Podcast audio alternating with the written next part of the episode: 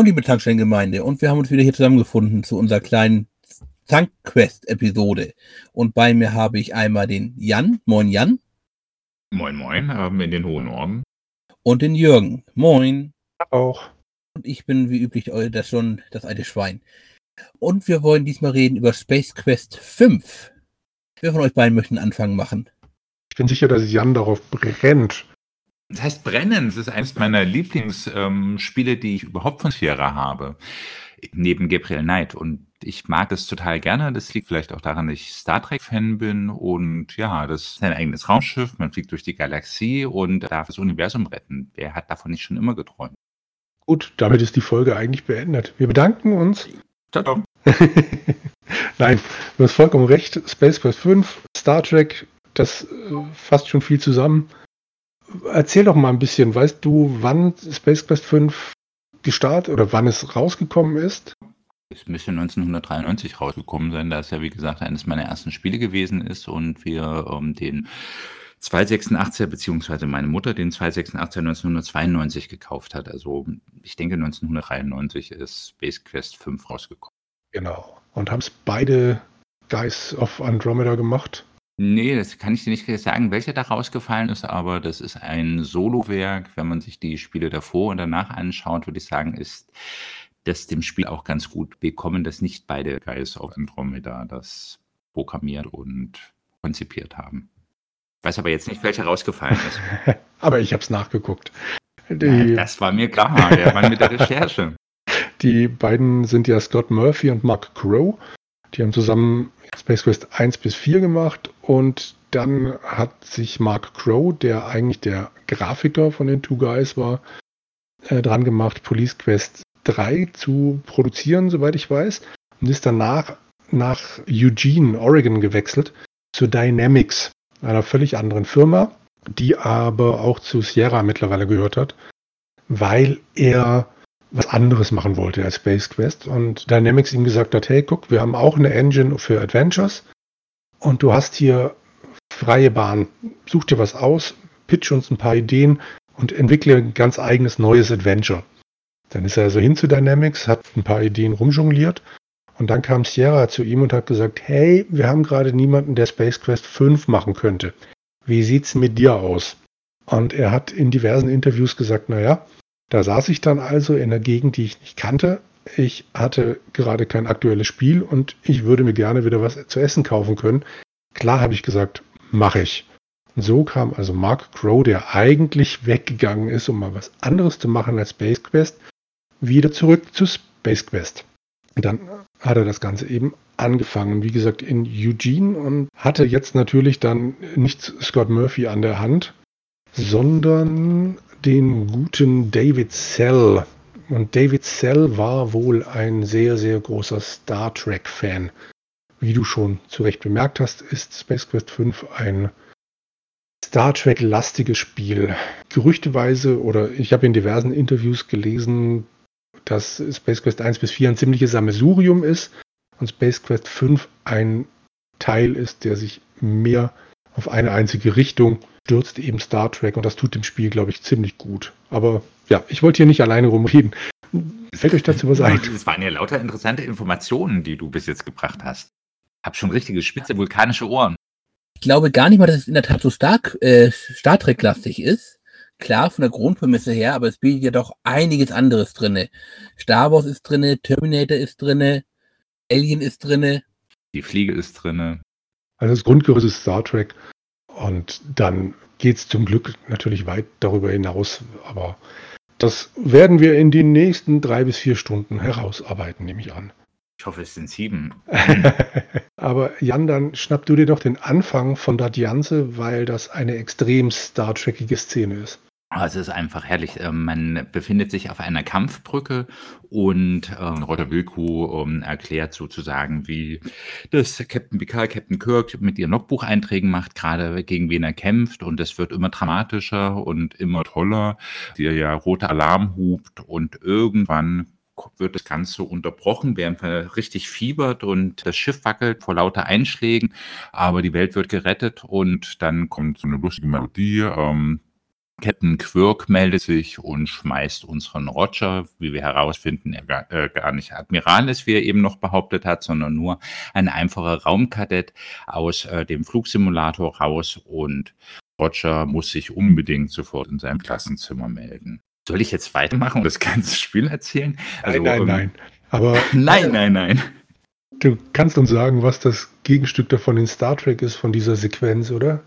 Mm Also, wie gesagt, Holo-Eintrag und wie ja. gesagt, ähm, Maru-Test ist die richtige Antwort. Genau richtig, der Kobayashi, Kobayashi Maru-Test, ja.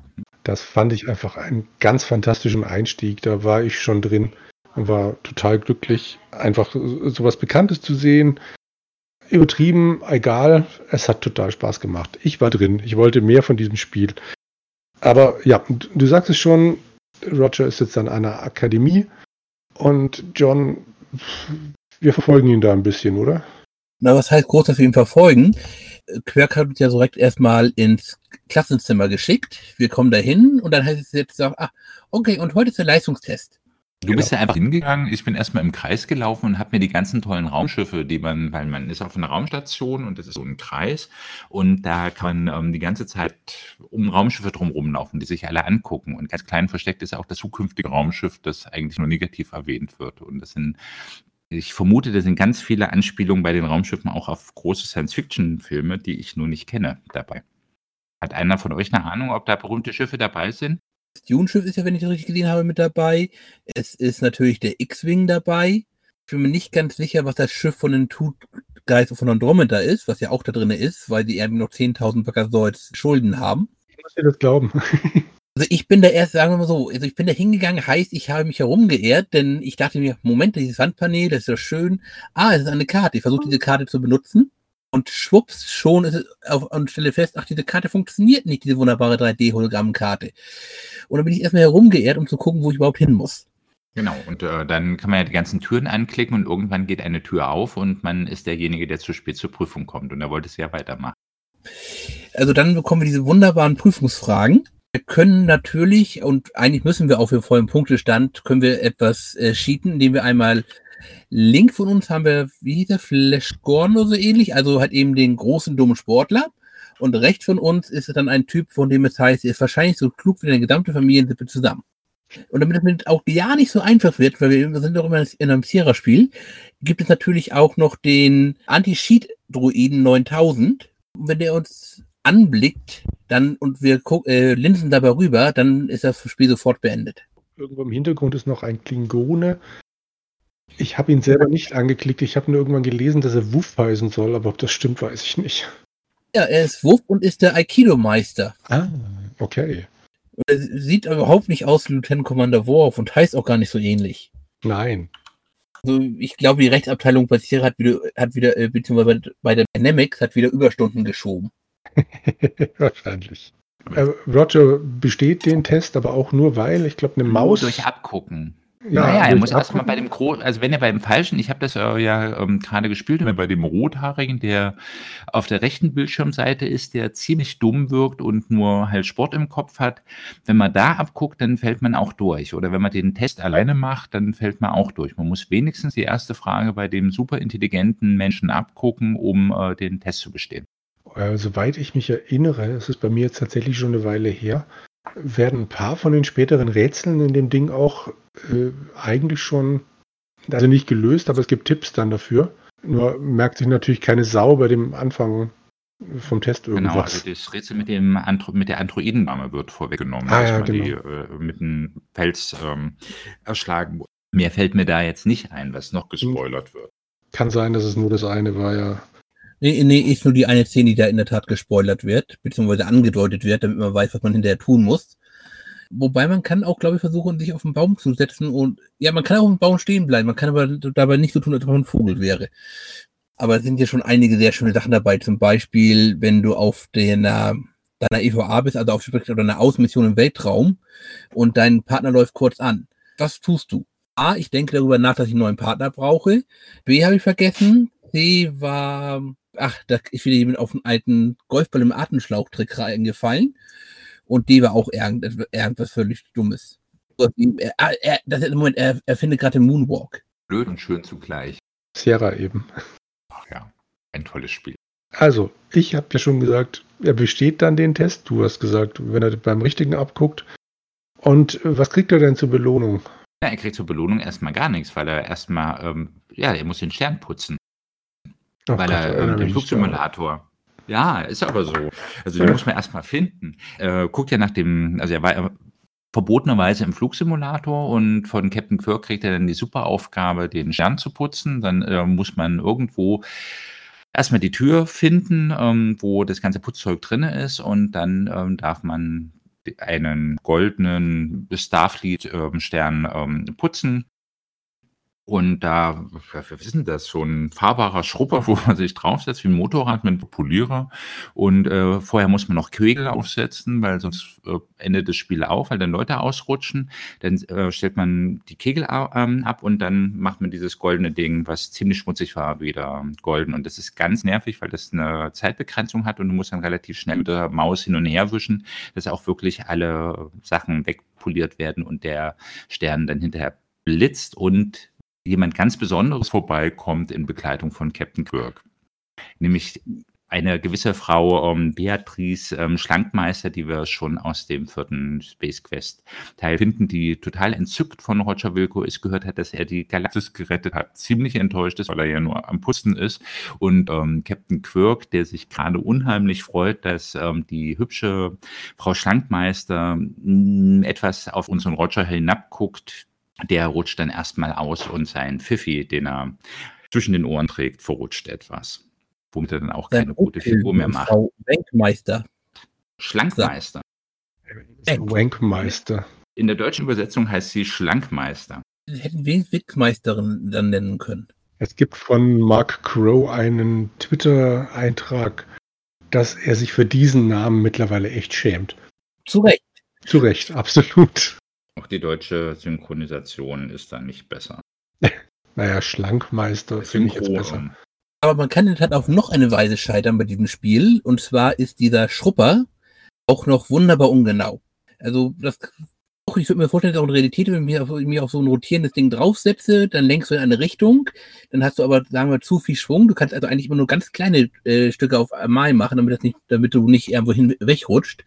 Und dabei kannst du natürlich die Pylonen auch umwerfen. Und was passiert dann? Richtig, Spiel vorbei. Die Leute kommen und rutschen aus. Das gleiche passiert ja, wenn du sie initial nicht aufstellst. Das sind so die ähm, harten Sierra-Hürden. Obwohl ich sagen muss, dass äh, Base Quest 5 im Vergleich zum direkten Vorgänger, den wir das letzte Mal vor einem ähm, halben Jahr besprochen haben, sehr fair ist. Also ähm, überwiegend ahnst du die Situation, wo du zu Tode kommen kannst und scheitern kannst.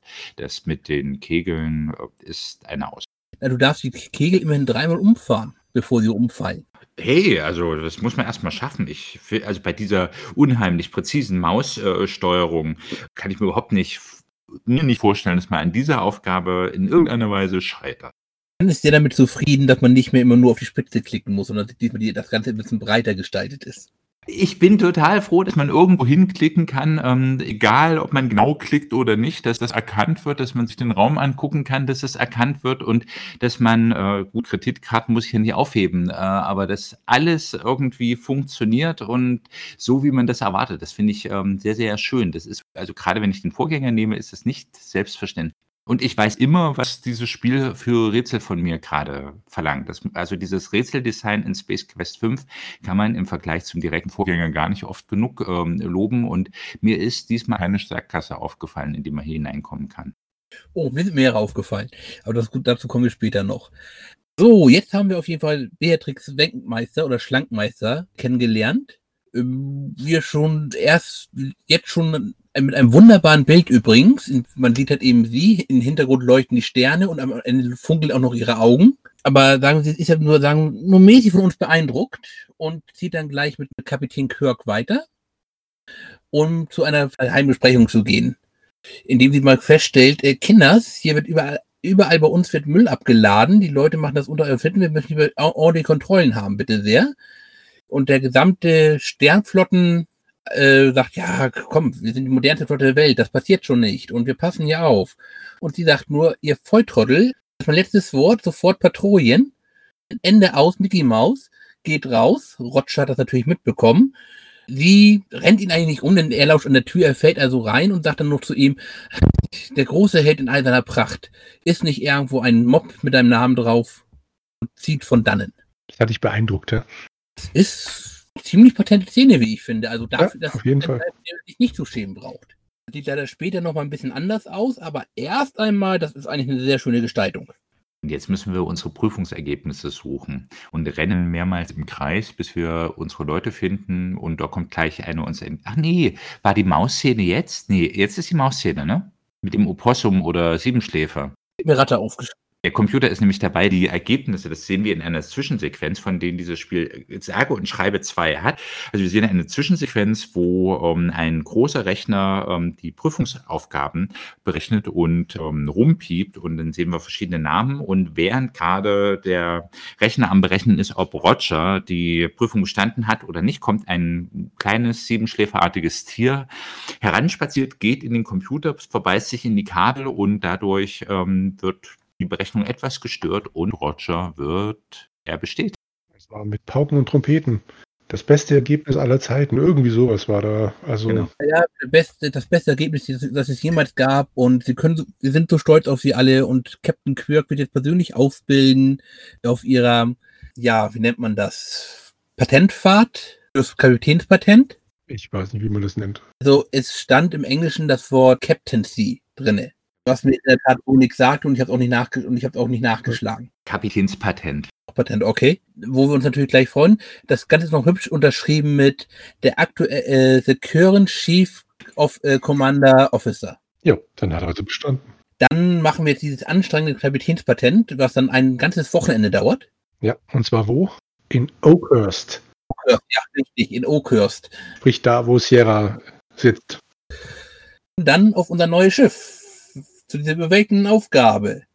Voller Elan und Tatendrang. Das ist eine- er Müllfrachter ist. Eine wunder wunderschöne Szene, weil ähm, auch mehrere Schiffe angesteuert werden. Es ist, ist so, so was Heimliches, also was ja auch immer referenziert wird in Star Trek und in Mass Effect, wo man sozusagen durch den Hangar fliegt und auf die verschiedenen Schiffe zu und nein, das ist nicht das richtige Schiff und dann äh, landet man bei einem Schiff, was letztendlich aussieht wie ein alter 70er Jahre Staubsauger. Und es heißt Eureka. Roger Wilco bleibt der Müllputzer vom All. Ja, aber das Schiff heißt Eureka. Und ich habe irgendwo gelesen, ist nicht nachgeprüft, dass es eine chinesische Firma für Staubsauger gibt, die Eureka heißt. Ja, aber ist, ist wirklich das nicht daher auch gleichzeitig, die- nicht auch gleichzeitig die angesetzte Variante von Heureka? Ja, mir war auch, also wäre auch meins gewesen, ne, dass das Ja. dieser Ja, natürlich, griechische Spruch ist. Auf jeden Fall, wir kommen da an, voller Elan, wollen gleich unsere Mannschaft mitmotivieren und sagen wir mal, da gibt es dann kleine Unterschiede von der Mo- Motivation her. Genau. Die sind nämlich, sagen wir uns, erstmal nicht so freundlich gegenüber eingestellt. Ja, ich glaube, die beste Szene hat dann in der Cliffy, der dann sagt, ja, meine Freundin nämlich Cliffy, aber für sie bin ich Clifford. Es gibt dazu noch Drudel, den Piloten und Flo, die Kommunikationsoffizierin oder wie auch immer man das nennen möchte. die schon 180.000 Mal verheiratet war und einen unheimlichen Hass auf Männer hat. Und ähm, der Posten des Kapitäns auf diesen Raumkreuzer ist nur frei, weil der letzte Kapitän nämlich durch die Luftschleuse ohne Druckanzug, ähm, Spoiler, Spoilerwarnung vor einem plötzlichen Sierra-Tod eben dahin gefleucht ist und nie wieder gesehen wurde. Und das ist auch der Ex-Mann von Flo. Nein, er hat sich benommen wie der vierte Ex-Mann. Und die ihm aber auch vor mit diesem selbstverliebten Arschloch, also der Captain. Ja, also, sagen wir, die Crew ist etwas schwierig. Aber Roger reißt es raus, er macht eine Motivationsrede. Ich habe sie mir auf Englisch extra aufgeschrieben. Ich zitiere. All we are is dust in the wind, born free, running wild, with liberty and justice for all. So let's be all we can be. Remember, it's not a job, it's an adventure. Ich glaube, es hat nicht so wirklich gefruchtet, aber dann setzt er sich hin. Auf ein Furzkissen. Genau, das ist so ein, naja, einer der Gags. Running Gag. Jedes Ja. Mal, wenn er sich hinsetzt, ähm, wird dieses Furzgeräusch aktiviert. Aber er sitzt auf einem Captain-Sessel und er guckt auf den Bildschirm, wenn er da sitzt und ähm, kann dann eben Flo und Stöpsel im, in der deutschen Übersetzung, weiß nicht, wie es im Englischen heißt, ähm, die ganze Zeit ansprechen. Wie gesagt, Stö äh, Stöpsel ist für den, äh, die Navigation zuständig und Flo für die gesamte Kommunikation. Und dann hat man noch so drei Hebel, die man anklicken kann. Und das Witzige ist, wenn man auf den Ingenieur klickt und dann sagt, bitte mach die Tarnvorrichtung ein, sagt dann Cliffy, ja, ich kann ja gerne mal rausgehen und das Schiff schwarz anmalen. Das ist so nett. Das sagt er in der englischen Version nicht. Da sagt er, glaube ich, nur, wir haben kein Clocking Device. Ja, im Deutschen, also ja, dann hätte die Deutsche ja mal eine Pointe. Ansonsten ist die deutsche Übersetzung vom Gefühl her, ich kenne das englische Original nicht, mittelprächtig. Also gerade am Anfang sind da sehr viele komische Kommentare zu Roger, obwohl das passt auch wieder zu Sierra, dass man den Haupthelden runtersaut. Was ich an dieser Ansicht so mag, ist, also wie du schon sagst, man guckt ja dann von hinten quasi über Rogers äh, Kopf hinweg Richtung vorne, Richtung, Richtung Bildschirm. Und wenn du Cliffy dann anfunkst, dann erscheint oben so ein kleines Bild von ihm in einem dieser Monitore, bevor dann für uns quasi seine Sprechblase und sein Bild nochmal eingeblendet wird. Das finde ich einfach so ein nettes Detail. Hätten sich auch sparen können, aber sie haben sich die Mühe gemacht. Und das gibt dem Ganzen gleich nochmal so ein bisschen mehr Raumschiffniveau. Das hat überhaupt eine tolle Raumschiffatmosphäre, auch wenn man mit den beiden man kann ja in dem Spiel, äh, Fragen stellen, also normale Kommunikation führen und ihr Befehle erteilen. Und das ist, äh, auch so nett, wenn, äh, man eben privat mit seiner Crew am Anfang spricht, dann nutzt ein, ähm, Flo die ganze Zeit an und, äh, sagt: „Ach, äh, also, ist überhaupt nicht auskunftsfähig.“ Stöpsel haut dann immer rein, man darf ja nicht böse sein, sie hat sich gerade scheiden lassen und das ist das ist so nett und wenn man dann eben aber Befehle, ähm, gibt, dann machen die ihr Zeug und man kann sich da durchklicken und das ist einfach so schön und erinnert eben auch an die beiden Star Trek Adventure von Interplay. Ist allerdings nicht so, wenn man unsinnige Befehle geben würde, wie sagen wir zum Beispiel, man ist noch im Hangar und sagt Lichtgeschwindigkeit. Nein, das machen wir nicht, du Torte, äh, Captain. Ah, das war auch herrlich. Ja. Gut. Äh. Hat jetzt noch jemand was zur Brücke zu sagen? Nein. Ja, Oh, haben wir- natürlich. es gibt einen großen roten Knopf. Hat mir da nicht sofort drauf gedrückt? Nein. Nein. Ich glaube, ihr lügt. Natürlich drückt man immer sofort auf große rote Knöpfe drauf. Ich weiß ja nicht, wie du drauf bist. Also, ich kann dir sagen, worauf ich gerne drücke, aber es sind bestimmt keine roten Knöpfe. Das ist ein Sierra-Adventure. Natürlich drücke ich nicht auf einen großen roten Knopf. Also ich glaube, Jan ist da so eingestellt wie ich. Aha. Glaubst du? Ich bin ich ich kann's gar nicht erwarten. Ich bin ich fiebere fiebere deiner Antwort entgegen. Und dann geht praktisch eine Klappe auf und daraus kommt ja ein Ei mit einem Huhn drauf. Und es hat nochmal zwei Knöpfe. Das eine sieht so aus wie eine Explosion, das andere ist eine Explosion mit einem Verbotsschild drauf. Ja, Mhm.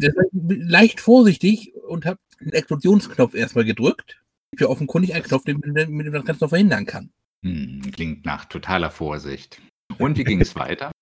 Ja, daraufhin hat er natürlich dann erstmal die äh, gesamte Crew die Brücke verlassen, das Schiff dann dem, demzufolge auch. Ich dachte, ach, Kinder, stellen euch nicht so an und drücke halt eben auf den Deaktivieren-Button. Kommt Nachricht, dass die Selbstzerstörung ein Failsafe hat, das eine Deaktivierung verhindert. Hm. Siehst du, ähm, ich wusste, dass es irgendwelche Vorteile hat, nicht einfach wild auf rote Knöpfe zu drücken. Nein, du musst erst auf den roten Knopf drücken und dann auf den Zerstörungsknopf noch einmal. Ja, siehst du, habe ich beides nicht gemacht. Das hat, ähm, mich unheimlich gerettet. Du weißt gar nicht, wie schwer mir das zu einer gewissen Stelle, ähm, gefallen ist, dann doch diesen Weg zu gehen. Ja, ich hätte jetzt noch 10 Minuten weiterspielen können oder ich habe mich dann dazu entschlossen, äh, neu zu laden. Hm, jetzt bist du aber um die Abschlusssequenz gekommen. Wahrscheinlich hätte es ein nettes Bild gegeben. Hm, Das, ich glaube nicht, Tim. Wahrscheinlich hätte es sowieso das übliche Bild gegeben mit Rotsch ist tot, weil er sich umgebracht hat. Ich habe mir ein 40-minütiges Video angeguckt darüber, wie man in Space Quest 5 sterben kann. Und da kommt auch das vor. Es kommt nur so ein kleines Ex Explosionchen im üblichen Bildschirm mit, mit dem Text eben daneben, dass man nicht so doof sein sollte, einfach auf allen Knöpfen rumzudrücken. Hm, John, was sagt uns das? Dass man natürlich falsch liegt in diesem Text, man muss einfach nur häufig genug abspeichern. Hm, touché. Als ich das nicht, als ich sagen wir mal dann das erste Mal das jetzt nochmal wieder probiert habe, habe ich einen ganz anderen Fehler gemacht und ich habe zu dieser Stelle schon gespielt, ohne abzuspeichern. Hatte auch schon alle Sachen noch auf dem Schiff eingesammelt und bin dann woanders hingegangen, bin durch die Luftschleuse geflogen, in der Raumstation noch. Hm, naja, das muss man auch erstmal hinkriegen. Aber wir sind ja noch auf der Brücke, da kannst du ja nicht zur Luftschleuse gegangen sein. Ey, aber dann lass uns jetzt mal weitergehen. Es gibt auch irgendwelche Details. Ähm, es gibt noch einen ähm, orangefarbenen Knopf, den kann man auch drücken, aber der Wissenschaftsoffizier ist noch nicht an Bord. Und damit haben wir eigentlich so die ganzen Brückenfunktionen abgehakt. Das heißt, wir stehen jetzt auf. Es gibt natürlich, weil es ja ein Ledersitzel ist, der, wenn man sich hinsetzt, fort, dementsprechend auch ein dieses Plopp-Geräusch, wenn man aufsteht. Seufzt, ja. Das sollten wir jedes Mal erwähnen, wenn Roger auf die Brücke geht. Das ist ähm, so unendlich toll, weil das Spiel uns das auch nicht einmal erspart. Fällt immer nicht mehr hin. Und jetzt, Wahnsinn. Ja, und jetzt sind wir praktisch im Maschinenraum des Schiffes und lernen jetzt Cliff kennen. Genau, den wir aber nur Clifford nennen dürfen. Und wenn man ihnen ähm, Befehle ähm, geben möchte, ist die einzige Person, die darauf allergisch reagiert. Ja, das kann man nur auf der Brücke. Mehr Energie. Die wird nicht lange aushalten. Das wollte ich immer schon mal sagen. Das ist nett. Ach, das Spiel ist toll. Ähm, ich weiß gar nicht, ob wir das so produziert kriegen. Auf alle Fälle können wir jetzt da hinten reinstiefeln. Wenn wir Glück haben, lernen wir Cliffy kennen, der äh, die ganze Zeit ähm, man hat hinter, dem, hinter der Brücke drei verschiedene Räume. Einmal so eine Art Forschungslabor, dann eben den Hangar, den du gerade erwähnt hast, und das Maschinendeck mit Tür zur Müllstation. Und da kann man dann auch in, ähm, der war im Sicherungskasten. Also es gibt so eine kleine Röhre, wo ganz viele Sicherungen drin sind. Meine Lieblingssicherung ist die VGA-Sicherung, weil wenn man die rauszieht, ist das Spiel plötzlich in EGA. Grafik, ganz nett. Kommt man dann auch wieder raus oder ist es nur der eine Bildschirm? Ähm, ich habe es nicht probiert. Also man kann ja immer auf Exit gehen und vielleicht wäre es dann, ähm, aber das alleine das, das Bild, wo man sieht so Rogers Kopf und dann über sich die sehr alte Sicherung, so Sicherungskasten.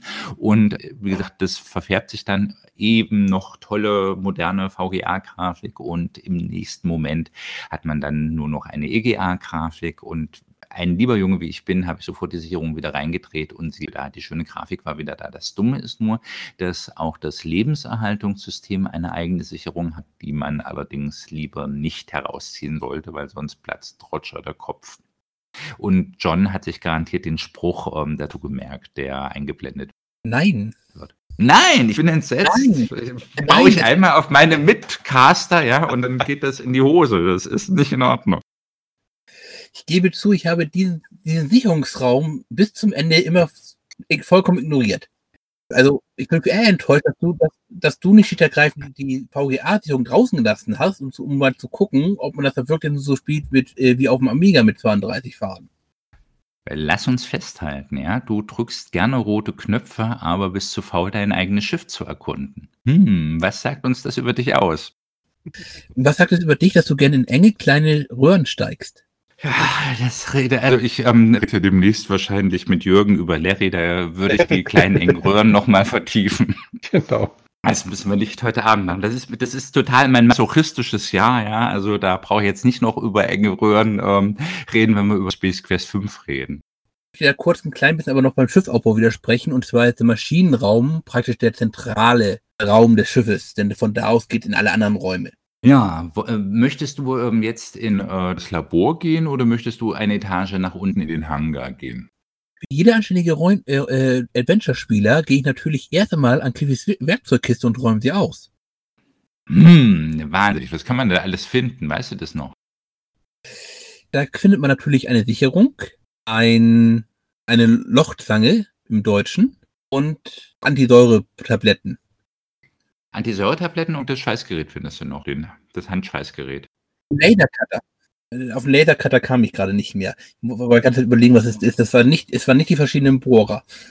Nee, nee, du brauchst den Laser, also so ein Laserschweißgerät. Und es ist, ähm, ähm, ich habe immer artig, wie ich bin, weil das Spiel das ja auch anbietet, die Werkzeugkiste wieder aufgeräumt. Ähm, wird man von Cliffy umgebracht, wenn man sie nicht aufräumt?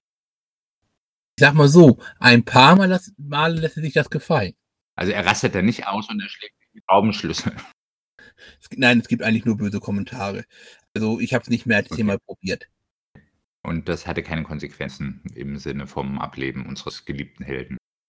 Bei mir zumindest nicht, aber es waren unterschiedliche Zeitpunkte. Vielleicht, wenn man es so zehnmal miteinander machen würde, ist es immer noch ein fairer Spiel, ne? Deswegen frage ich so hartnäckig. Ich, ähm, du weißt aber darauf keine Antwort, weil du ja der Mann bist, der immer auf die roten Knöpfe drückt ich versuche ja jeden Tod mitzunehmen, ähm, aber was Space Quest 5 zumindest jetzt im fünften Durchgang für diesen Podcast nicht. Gut, also gehen wir doch mal in den Nebenraum, nachdem wir die Werkzeugkiste ausgeräumt haben. Also dann sind wir jetzt im Forschungslabor. Genau, da gibt es aber zu dem Zeitpunkt des Spiels eigentlich noch nicht viel zu sehen. Also man hat eine Beam-Plattform, wo, ähm, wie heißt dieses ähm, Computerspiel, was da ähm, stattgefunden hat? Ne, ist ja egal. Pong, genau. Ähm, das wird gespielt, dann gibt es eine Kühlkammer, es gibt ein Tierbehälter und ansonsten gibt es da nicht viel zu sehen. Und wenn man Glück hat, ist Cliffy in dem Raum und der tritt gerade gegen die Wände. Also gehen wir doch mal schnell wieder raus und gehen zum Hangar des Schiffes. Dafür aktivieren wir den. Wände. Er repariert die komplizierte Elektronik. Ja, ähm, sehr lautstark und fluchend und ähm, dieses Klong-Klong-Geräusch, wenn er ge irgendwo gegentritt, hört man auch sehr schön. Trotzdem, ähm, weil wir nicht sehen wollen, wie ähm, Cliffy unser Schiff kaputt macht, verlassen wir den Raum, aktivieren ähm, den Fahrstuhl durch einen roten Knopf, der fast nicht auffindbar an der Seite ist und dann gehen wir eine Etage nach unten in den Hangar.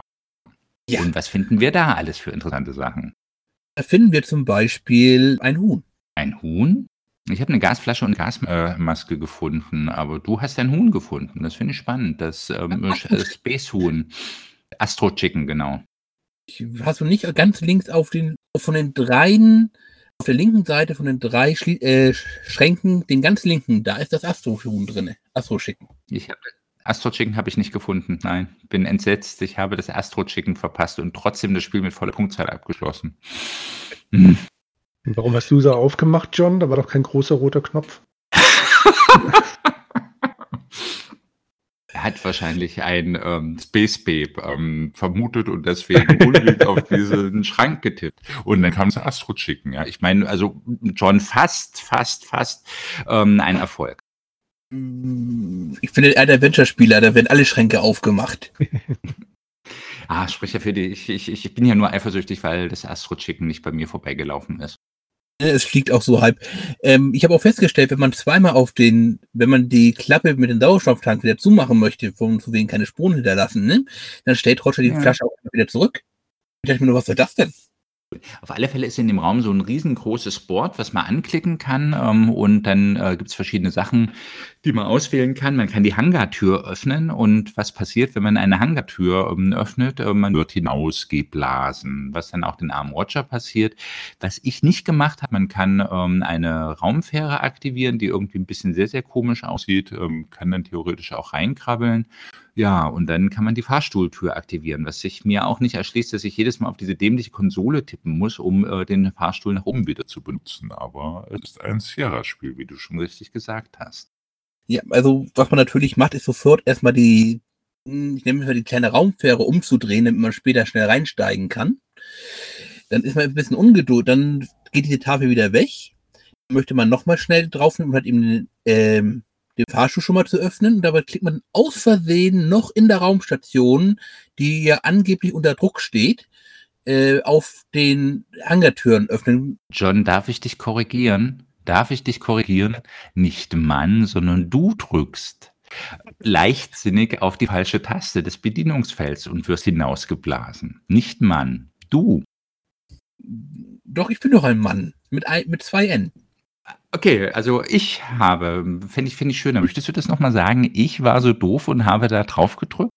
Ich war so ungeduldig und habe da drauf gedrückt. Na, damit kann ich auch leben, damit kann ich auch fast leben.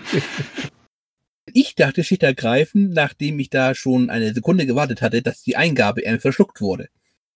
Ja, lass uns doch wieder hoch auf die Brücke gehen und ähm, sozusagen. Nein, okay, ähm, wir bleiben noch unten im Hangar.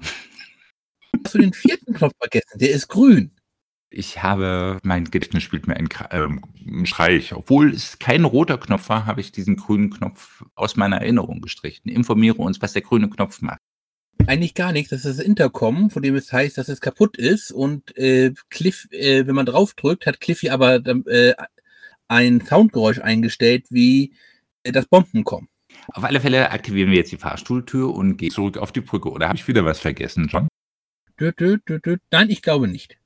Nein, weil das nämlich das Tolle ist, jetzt geht es los. Ähm, wir haben ja eine wunderbare Code-Tabelle, die wir aus unserem Spieleheft entnehmen konnten und ähm, lassen die liebe gute Flo mit Starfleet oder wie das da in dem Spiel heißt, ähm, kommunizieren, lassen uns ähm, mit Captain Quirk verbinden und uns einen Auftrag geben und dann ähm, bitten wir darum, dass äh, die Tür von äh, der Raumstation geöffnet wird, so dass wir rausfliegen können. Dann geben wir die Koordinaten ein ähm, bei Stöpsel für unseren äh, für unser erstes Ziel und dann geht es auf Lichtgeschwindigkeit. Das ist das Nervigste am Spiel, dass wir dann eben immer nichts zu tun haben, etwas warten müssen und äh, dann kriegen wir irgendwann die Information, dass wir jetzt in der Nähe des Ziels sind. Dann müssen wir auf Normalgeschwindigkeit runterschalten und dürfen unser EPS aktivieren, also unser Müllschluck-Dingens.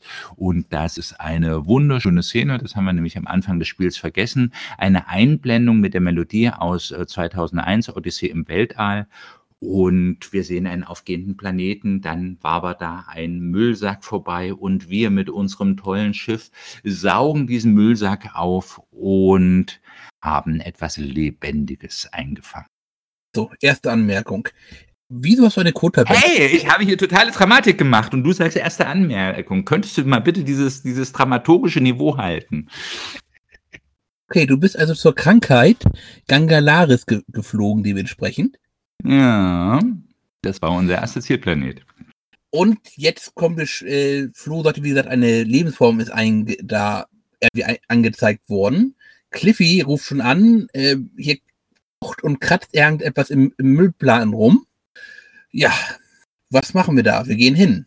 Cliffy wiederholt das praktisch noch einmal und sagt, äh, es ist garantiert gefährlich, gehen Sie mal zuerst. Denn wir tragen ja immer noch ein rotes Shirt. Wird es hier auch schon mit dem Shirt ähm, nee, das kommt später. referenziert? Denke ich nämlich äh, auch. Das ist nämlich erst am ja. Planeten.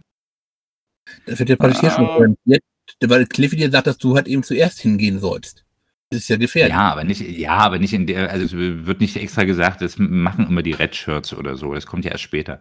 Aber ist ja, egal. Auf alle Fälle gehst du. Oh, wir müssen ja nicht alles ganz detailliert machen, aber auf alle Fälle gehst du jetzt nach hinten, machst den äh, Müllcontainer auf und äh, versinkst erstmal in einer ziemlich braun-grünen, ekligen Soße. Und es macht auch komische Flapsch-Flupsch-Geräusche. Und ähm, du hast einen neuen Mitbewohner, der wie das Alien ähm, ins Gesicht springt ähm, und mit seinen Tentakeln sich festhält und du kannst es dann wegdrücken und der neue Mitbewohner sucht erstmal das Weite und wird die nächsten Spielminuten immer gesehen, ohne dass du den einfangen kannst und ähm, brennt Löcher oder ätzt Löcher in den Schiffsboot. In die man auch noch wunderbar reinfallen kann. Tja, also mir ist es nicht passiert, aber äh, John kann offensichtlich ganz wunderbar einfallen. Mhm. Ja, also du hast ja schon gesagt, dieser große rote Knopf, der zum Handler führt, ist ja so leicht zu übersehen. Fand ich jetzt nicht. Ich fand, fand es etwas schwieriger, den etwas diesen. Wir hatten ja schon meine Phobie zu roten Knöpfen erwähnt. Das, du musst nicht immer auf meinen Unzulänglichkeiten rumhacken. Nein, ich wollte dich gerade loben. Oh, gut, dann, dann mach weiter, mach weiter. Ich, ich bin ganz. Keine Probleme gehabt, hat eben den Knopf zu finden, der die Mülllücke öffnet. Nein, der war ja auch schwarz. Nein, der ist so braun metallisch. Etwas brauner als das restliche blaue Metall.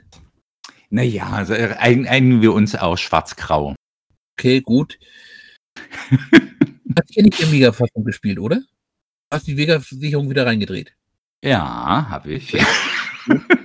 ich weiß ja nicht mal, ob das, ob das ganze Spiel in EGA-Grafik ist, wenn man vergisst. Ähm, eigentlich ähm, kann ich mir nicht vorstellen, dass sie es gemacht haben, weil du, no, weil du das ähm, Schiff verlässt, müsste ja dann wieder VGA-Grafik sein. Dann müssen sie, äh, hm, muss ich nochmal ausprobieren. Muss ich nochmal ausprobieren. eine Variante mit 32 Farben gemacht, in denen dann einzelne Szenen fehlen. Wie zum Beispiel ähm, die Szene äh, mit 2001 im Weltraum. Ach, die ist toll. Ich möchte jetzt also wieder die Luke einfach schließen und da liegt hier noch der ganze Müll und unter diesem Müll war halt eben ein Loch der Spike schon reingebrannt hatte. Oder bin dann reingefallen. Hm. Und äh, gestorben oder hast du das überlebt? Nein, äh, ich dachte schon, ich wäre gestorben. Ja, natürlich. Es gab auch so einen Rumpelsound. Und dann kam, ist Roger einfach wieder hochgeklettert. Ich dachte schon, was? Wow. Spiel? Hä? ist das erlaubt? Stimmt ein Bug. Das ist einfach ein total ein total spielerfreundliches Spiel, wenn man die Code-Tabelle hat für die Planeten und ähm, wenn man die Endsequenz ähm, außen vor lässt und den dämlichen Roboter, ist das ein tolles Spiel. Dann bin ich erstmal halt eben hin und her gelaufen, um irgendwie Spike einzufangen, bis es endlich mal ging. Das ging? Hab ich irgendwie, ich habe den, der ist mir später irgendwann über den Weg gelaufen und dann hat er mich angesprungen und dann habe ich ihn genommen, aber ja. Ja, dann habe ich gesagt, okay, jetzt gehe ich erstmal zum nächsten Planeten. Captain Sitz habe mir gedacht, ja, das wird hier Steffi schon wieder alles, alles schon wieder wegmachen. Er hat sich dafür auch herzlich bei mir bedankt. und mir gedacht, was für ein toller Typ ich bin, dass, dass, er, dass, ich, dass er meinen Dreck wegmachen darf.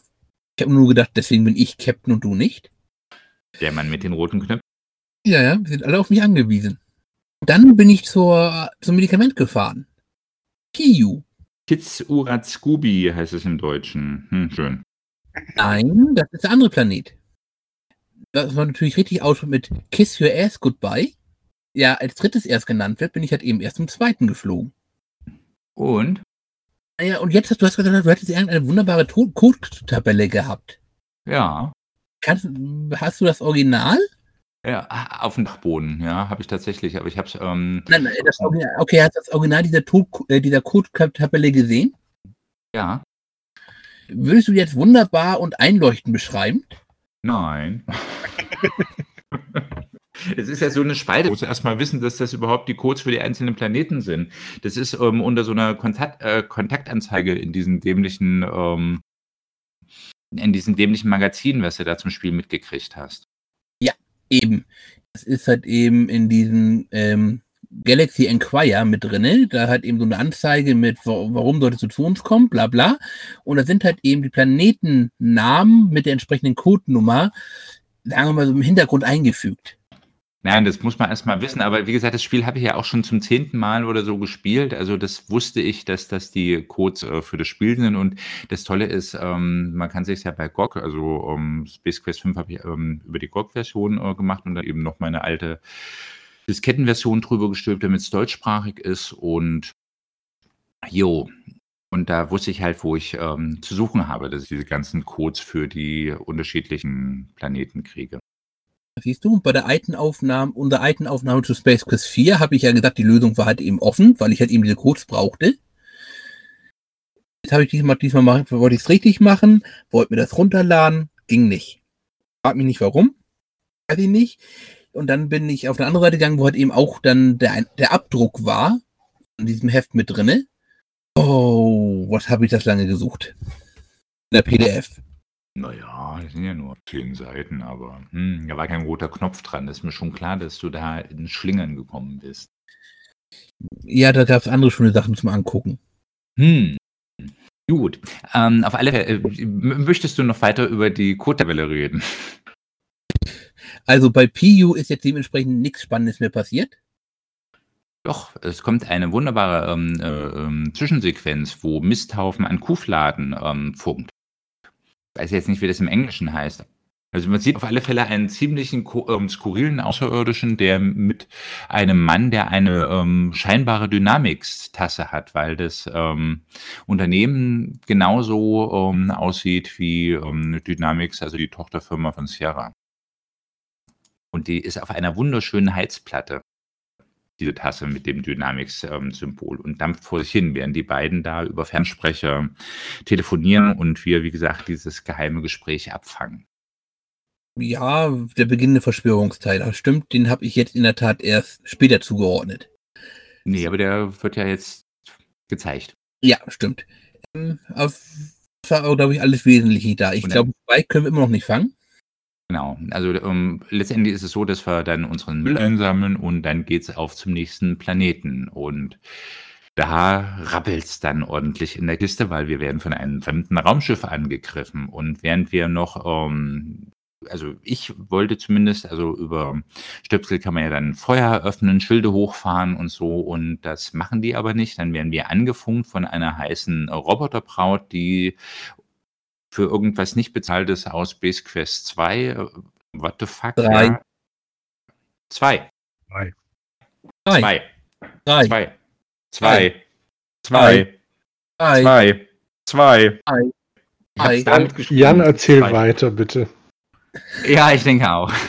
Und diese Roboterdame ähm, äh, stellt uns halt frei, dass wir uns jetzt stellen oder dass sie uns vom Himmel bläst. Und darauf redet unsere ganze Crew ein, dass wir jetzt bitte das Schiff verlassen möchten und runter auf den Planeten gehen sollen. Das ist nämlich sehr, spaßig. Ähm, in dem Forschungslabor ist ja eine Plattform und erstmal, um zu wissen, wie man da runterkommt, das macht total viel Spaß, weil ich habe den Transporter nicht aktiviert gekriegt und äh, weil ich zu lange gebraucht habe und wir hier wieder eine Zeitbegrenzung haben, ist mein Raumschiff explodiert. Das heißt, Gott sei Dank habe ich geladen oder gespeichert, habe geladen und äh, dann muss man mit dem Transporter reden und wenn man das macht, landet man auf einem wunderschönen Planeten, wie man ihn sich vorstellt, wo man gerne Urlaub machen möchte. Mit, ähm, Kurze Frage, hast du mit dem Transporter geredet? Ja, also ich habe den diesen, also du hast ja äh, das, den, das Räder-Icon und du hast äh, das mit den Aufru Ausrufezeichen und da habe ich drauf gesprochen und dann ähm, bin ich runter. Mit dem Befehl-Icon. Ja, ja, also im Befehl, ne? Ja, und dann, in der Version musst du in der Tat mit der, mit der Plattform reden. Ja, ja, genau, habe ich gemacht. Und äh, da bin ich runtergebeamt worden und ähm, bin halt äh, diesen Gewässer ähm, gemacht und wusste nicht, was ich tun sollte. Und dann sieht man so eine Zwischensequenz mit unserer Roboterdame und dann fängt ein Katz-und-Maus-Spiel an. Und das ist eines der gruseligsten Rätsel, die es überhaupt gibt, weil man ähm, erst einen Stock abbrechen muss ähm, der, ähm, und dabei immer aufpassen, dass die Roboterdame einen nicht schießt, wenn man dann eine falsche Bewegung macht und irgendwie sich da verlaufen hat und dann wieder zurückgeht, dann läuft man zwangsläufig der Roboterfrau in die Arme, die einen hundertprozentig abschießt. Also sich einen Stock ähm, schnappen bei so einem Wasserfall mit einem Stamm drüber und dann nimmt man sich den Stock. Natürlich fällt Roger ins Wasser, wird über dem Wasserfall unten in das Becken, wo wir dematerialisiert sind, als wir auf den Planeten gebeamt sind, gespült geholt und dann darf man wieder nach oben gehen. Wenn man wieder falsch geht, läuft man der ähm, Roboterfrau in die Arme, wird gegrillt und stirbt.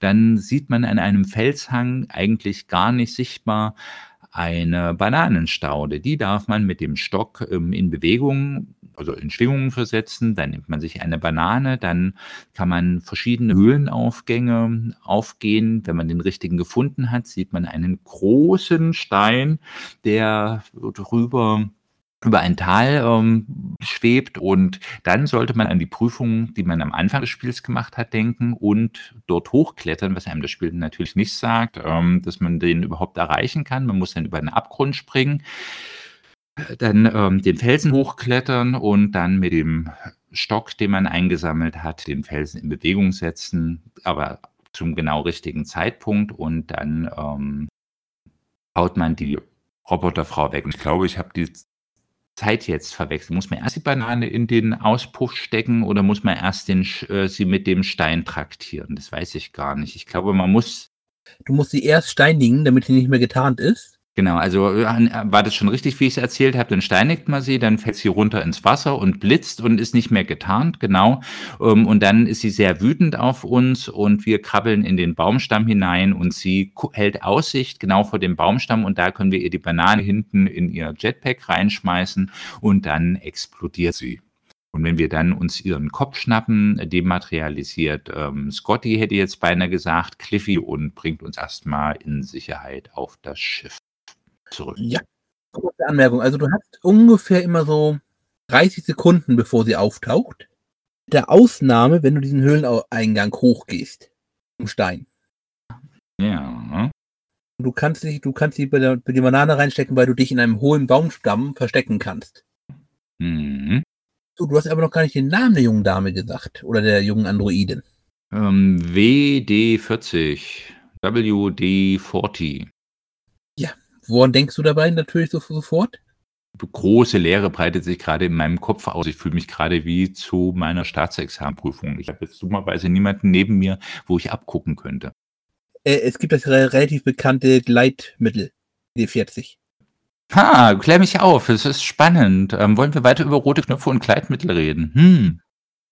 Du machst den nächsten Larry-Podcast äh, nein, nein, erinnere mich nicht dran. Habe ich schon was von meiner masochistischen Ader gesagt? Nee, WD40, äh, WD40 war mir nicht bekannt. Gut. Jürgen, weißt du, was passiert, wenn man die junge Dame also den köpft hat? Also sieht man, ihre Einzelteile landen dann unten äh, in der Nähe des, des, des äh, Sees. Cliffy kommt runtergebeamt, schnappt sich die Einzelteile, wenn wir clever genug waren, diesen Kopf, der neben dem Baumstamm liegen bleibt, zu finden, dann nimmt Cliffy sich den auch und haut mit den Einzelteilen wieder ab und sagt, na, die kriege ich schon wieder zusammengeflickt. Wahrscheinlich schaffe ich sogar, sie so umzuprogrammieren, dass sie dich nicht mehr umbringen will. Ab und zu will sie dir vielleicht eine reinhauen, aber hey, was soll's. Und äh, dann haut Cliffy wieder ab nach oben. Bevor du mir gleich wieder reingrätscht, möchte ich nur eine Kleinigkeit noch sagen. und zwar ähm, das Schiff, mit dem die junge Dame mit der WD-40 auf dem Planeten landet, sieht ja dann doch aus wie so ein Bird of Prey. Was weiß ich, der, der Klingon, der Romulaner, ich weiß gerade nicht mehr, wer Bird of Prey hat. Aber beide. Dann beide. Weil die ja, Romulaner haben die Klingonen mit ihren Raumschiffen, ja, ja die waren ja zwischenzeitlich Aber bei einem hieß es Bird of Prey und bei den anderen hieß es nicht so, oder? E egal. Ja, ich denke schon, dass die ähm, bei beiden, aber da bin ich jetzt, obwohl ich großer Star Trek-Fan bin, muss ich hier gerade passen. Ich denke, die hießen bei beiden, also in den Klassiker Bird of Prey. Jedenfalls ist dieses Raumschiff halt dann nochmal ein bisschen erweitert worden im Sinne von, wenn das dann da landet, dann krallen sich die, die Landefüße halt wirklich so an den Felsen. Das fand ich so ein schönes Detail, eben weil Bird of Prey logischerweise eigentlich bedeutet, naja, ist halt ein Vogel. Und das sieht echt total schön aus. Nun gut, also ja. Auch ähm, die Grafik des Planeten kann man nicht oft genug loben. Auch die ähm, Terminatorin ähm, WD-40 mit ihrem Bürstenschnitt und ihren Metallbrüsten ist also echt schick. Ja, das ist also richtig schönes Cyberpunk-Design. Das ist super. Ach, lass uns einfach schnell hochgehen in das Schiff und das nicht so detailliert machen. Ähm, äh, John wird uns jetzt ganz genau sagen. Ja, genau. Ähm, ähm, John wird uns jetzt genau sagen, was wir oben im Schiff machen. Ich glaube, wir kriegen nur die Fernbedienung, mit der wir dann wieder runter auf den Planeten ähm, äh, beamen, zu dem getarnten Vogel gehen, äh, erstmal unglücklich stolpern, weil wir die Tarnung nicht sehen und dann gehen wir in das Schiff rein. Und was passiert, ähm, wenn man in einem neuen Schiff ist? Man möchte natürlich erstmal ins Cockpit gehen. Und das Doofe ist nur, dass das Cockpit mit einer Energiewand ähm, gesichert ist und wohl dem, der vorher gespeichert hat, weil sonst wird man hier nicht nur durch die Roboterdame gegrillt, was mir, ich weiß es nicht, zehnmal auf dem Planeten passiert ist, sondern man wird auch im Cockpit gegrillt und stirbt. Naja, also interessieren wir uns gar nicht für das Cockpit, sondern wir machen ein Panel auf und äh, da ja, lösen wir den Selbstzerstörungsmechanismus auf. Und dann haben wir relativ wenig Zeit, ähm, die Tarnvorrichtung, die da versteckt ist, durch ein dämliches ähm, Rätsel da äh, rauszubuxieren, wo ich auch so langsam war, dass das Schiff mindestens wieder einmal explodiert ist, bevor ich das dann geschafft habe, dass man diese, also nicht nur dieses Spiel machen muss, sondern dass man dann auch noch ähm, das Panel so weit an den Rändern aufmachen muss, dass man dann die Tarnvorrichtung rausnehmen kann und dann ähm, wird das Spiel, also übernimmt eine Automatik und man ähm, verlässt in letzter Sekunde mit Cliffy das Schiff und es explodiert und man wird nach oben gebeamt. Man kann allerdings auch schon vorher abhauen. Ohne Tarnvorrichtung. Tarnvorrichtung, ja. Das, dann merkt man ungefähr so, sind das fünf okay, das wäre dann Dead End. Ja, gut, dann hätten wir ein Dead End, ähm, aber das ist, äh, glaube ich, hier die Ausnahme. Ich, ich, wenn du weißt, dass du da ran musst, dann verlässt du doch nicht den Ort. Also ich wollte die Tarnvorrichtung haben, bin dafür sogar freiwillig gestorben und habe mich in die Luft jagen lassen. Naja, Ohne rote Knöpfe. Ohne rote Knöpfe. Naja, das, ich, wenn rote Knöpfe da gewesen wären, hätte ich vielleicht auch die Tarnvorrichtung vor Ort gelassen. Wer weiß.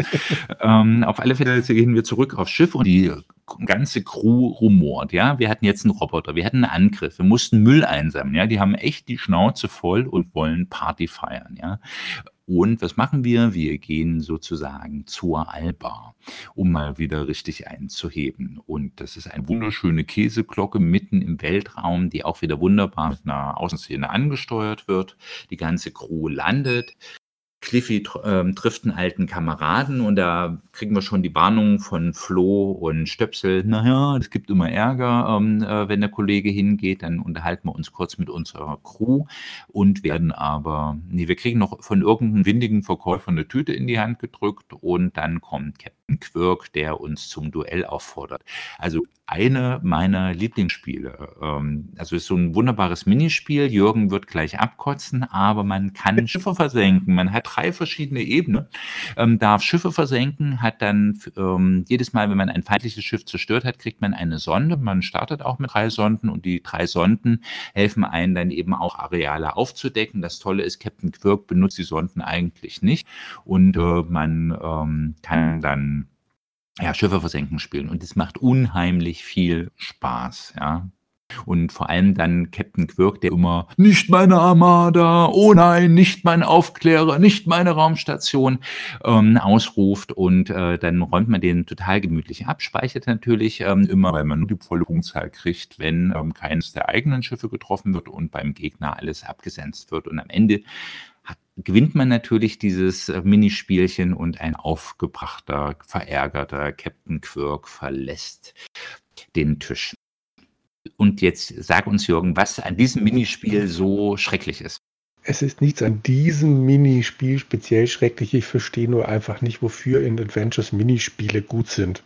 Weil es auflockert, weil ja, es schön ist und gerade Schiffe versenken. Wenn wir irgendwann mal über Robin Hood ähm, and the Conquest of the Longbow reden, dann haben wir Mühle als Spiel und das ist ähm, sogar gar nicht so einfach, da den Computergegner zu besiegen. Ein tolles Spiel. Ähm, und das lockert hier einfach die Situation auf ähm, und wie gesagt, das Schiffe versenken mit Raumschiffen und Sta äh, Stationen und dann eben noch Aufklärungssonden, ist doch diesen Science-Fiction-Setting und dem Star Trek-Flair total ähm, angemessen.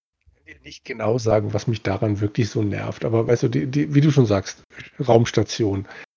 Cliffy im Hintergrund fängt an einen zu heben und du weißt, das gibt Ärger. Du sitzt da in einer wirklich, wirklich schönen Optik mit deiner Crew da, kriegst deine Drinks, und dann kommt und Quirk dazu. diese super Lavalampe. Ja, ist die so ist sowieso herrlich. genial. Diese riesen Lavalampe. Es ist ein total schönes Setting. Dann kommt Quirk daher und sagt so, hier, und auch jetzt. dieser Hund im Vordergrund mit diesem ähm, ähm, Scotch-Glas und dem Schirmchen und ach, das ist so toll, die ganzen Aliens. Und man muss eigentlich mal erzählen, wie diese tolle Bar aufgebaut äh, ist. Das ist also auch so eine riesen Glaskuppel, die halt ins All rausgeht. Und im Zentrum steht eben eine Lavalampe, ähm, eine Transportplattform und dann kommt eben Kirk dabei und äh, setzt dem allen noch die Krone auf und holt dich zum Schiffe versenken ab. Was will man mehr? Irgendwas anderes es war halt so, ich weiß nicht, ich wollte wissen, wie es weitergeht. Weil es halt gerade so, so heimelig war, so, so oder das Gegenteil, so spannend. Das war ideale, schöne, großartig und dann ne? kommt und da plötzlich Schiffe versenken. Ja, du kannst dich deiner ganzen Sorgen entledigen und kannst dich auf dieses wunderbare ähm, Spiel, also da muss ich ja an eine Studienkollegin denken, da haben wir immer mal Schiffe versenken äh, bei den Vorlesungen gemacht und da erinnere ich mich heute noch voller Wohlwollen dran und das war, das war herrlich. Ja, gut, wenn du natürlich Erinnerungen an eine Frau damit verknüpfst, dann kann ich, dann kann ich das komplett nachvollziehen. Ja, ja. Jetzt zwei Fragen. Das muss. Ähm, Jürgen, man kann das Spiel doch auch äh, aufgeben. Kann schon sein. Das habe ich nicht gemacht. Okay. Und Jan, hast du mit einem Zweier-Grid gespielt oder mit welchem Grid hast du gespielt? Oder einfach wild drauf los? Ich, wie Zweier-Grid? Na, normale Schiffe verdenken, äh, machst du ja ein Zweier-Grid. Also ein Abdecken, ein freien Abdecken. Ja. Ich habe einfach drauf losgespielt. Also ich habe die Sonden auch gar nicht groß benutzt. Ja, Sonden sind doch relativ doof. Die decken immer nur ungefähr was decken die ab? Glaube ich, vier mal vier Felder. Und nee, nö, ein Viertel, Viertel der Karte etwa. Also so schlecht sind die nicht. Und wie gesagt, also wenn du einen Treffer hast, um also wenn du weißt, da oben ist was, also ach nee, ich weiß nicht, also das, ich mag das. Das hat mir total viel Spaß gemacht. Und wie gesagt, das ist ja auch nicht spielrelevant, außer für die Punkte. Wenn du drauf keinen Bock hast, kannst du das eben einfach abbrechen, gehst da auf Exit. Äh, Captain Quirk freut sich, dass er gewonnen hat, aber diese äh, schleimigen Arschgeige mit seinem Pfiffi ähm, auf dem Kopf möchte man doch nicht gewinnen lassen. Und da hat man eine riesengroße Freude, dann diesen wütenden Kapitän abstampfen zu sehen. Vor allem erhebt er auch noch Ansprüche auf unsere Beatrix. Ja, eben. Deswegen muss er in Grund und Boden gespielt werden. Also ich habe in der Tat einen äh, Dreierdritt genommen und zwar ist das kleinste Schiff steht ergreifend drei Felder lang. Das heißt, wenn man jedes dritte Feld immer abdeckt, man auch einfach durch.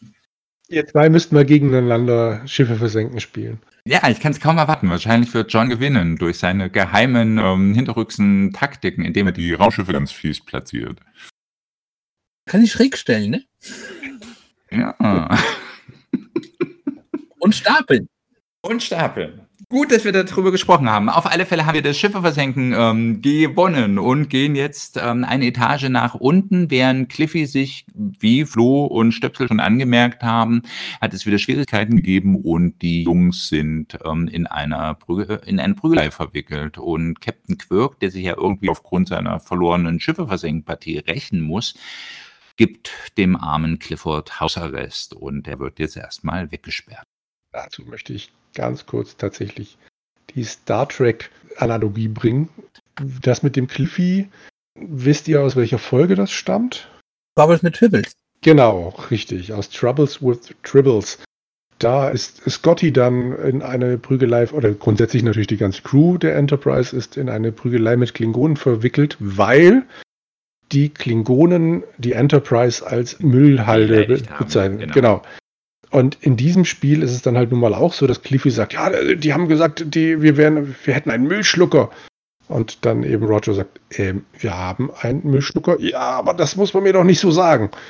Das allein war toll. Und der Händler, der heißt äh, Nilo Jones. Ich glaube, der Name hat jetzt nichts zu bedeuten, aber der bietet unter anderem auch eine Tribbles-Pfote an, also Glücksbringer. Auch Cyrano Jones ist derjenige, der die Tribbles verkauft hat. Ja, stimmt, stimmt, stimmt und äh, Manschettenknöpfe aus Tschernobyl. Das fand ich auch nicht schlecht. Und er ja. nennt sich selber, wir kriegen ja von ihm eine Visitenkarte, auf der steht The Merchant of Venus. Was ich nicht schlecht fand, weil mir tatsächlich nicht aufgefallen ist, dass das Shakespeare-Stück The Merchant of Venice heißt. Aber das hm. ich muss ich nachlesen. Das hatte, das war was, was mir echt entgangen ist, aber das finde ich cool.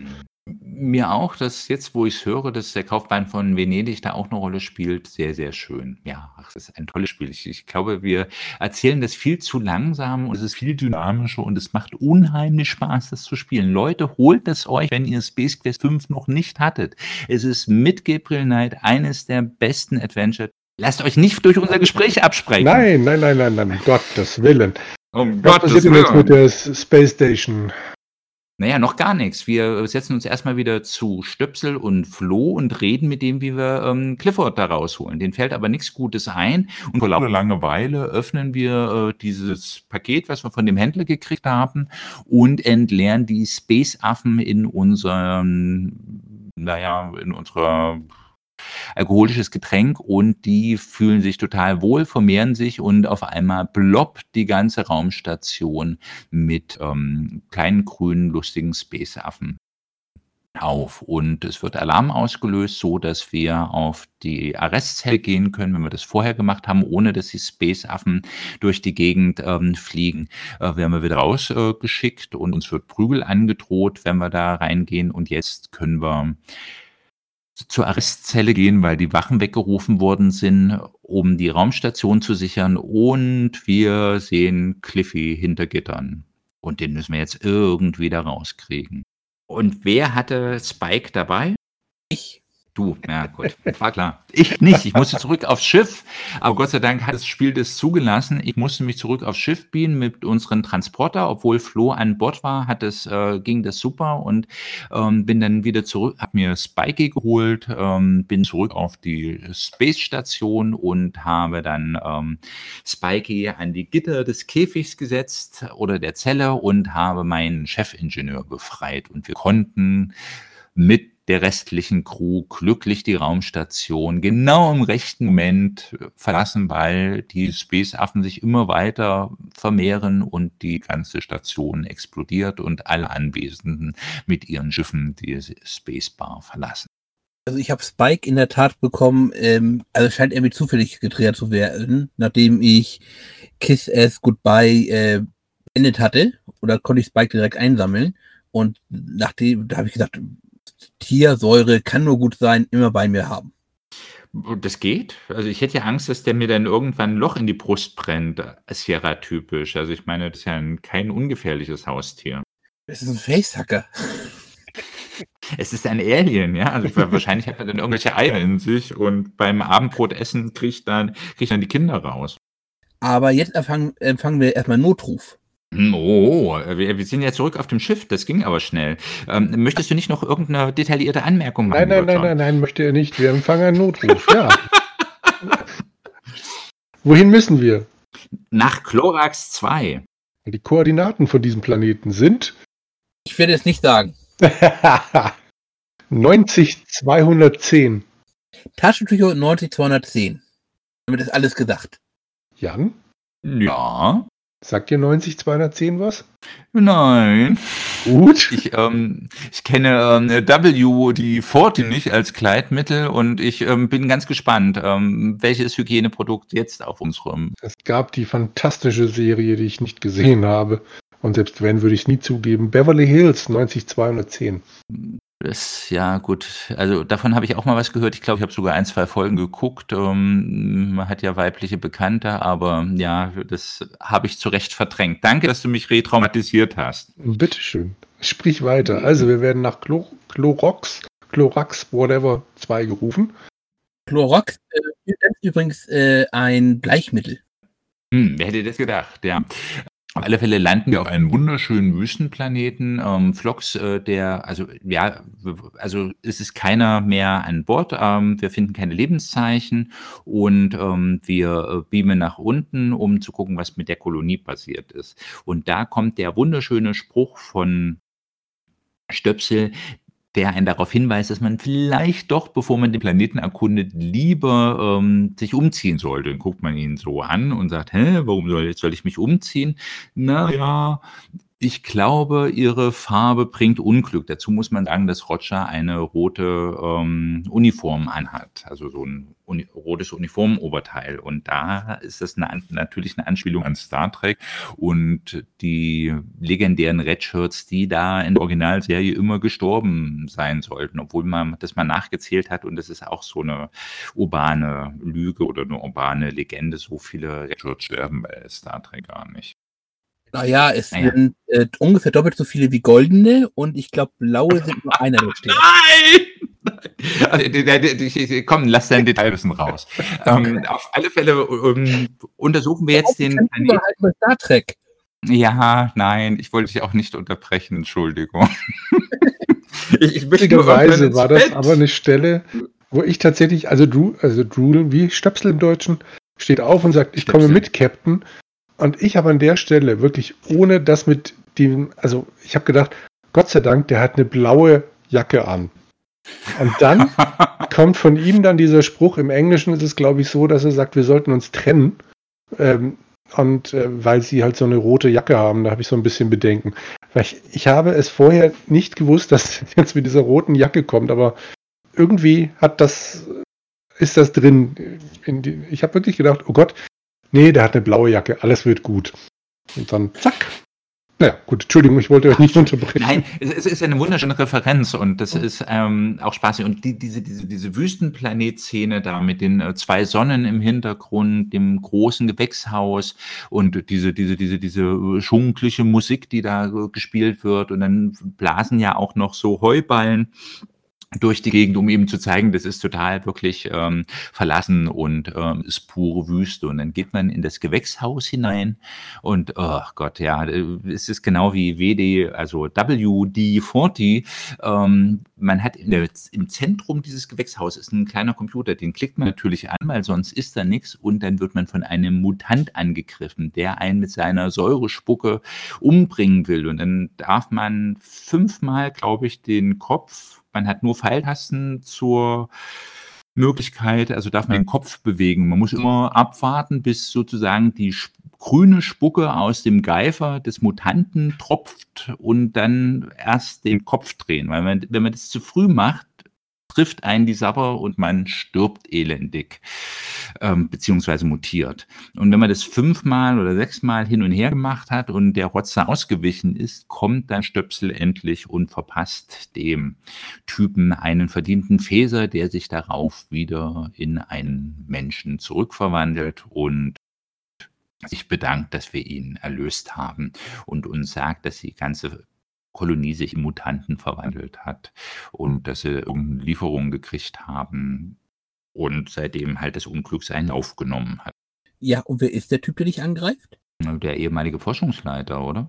Mit welcher Realweltfigur oder fiktiven Figur würdest du ihn verbinden? Ja, ziemlich adipös und speckig. Keine Ahnung, du wirst es mir sagen. Also ich finde jetzt wieder John-Luc Picard bzw. Patrick Stewart adipös und speckig. Das ist ja niemals äh, äh Patrick Stewart. Also nein, der ist, dass der, der das sein soll und ich kann es auch nicht nachvollziehen, ja.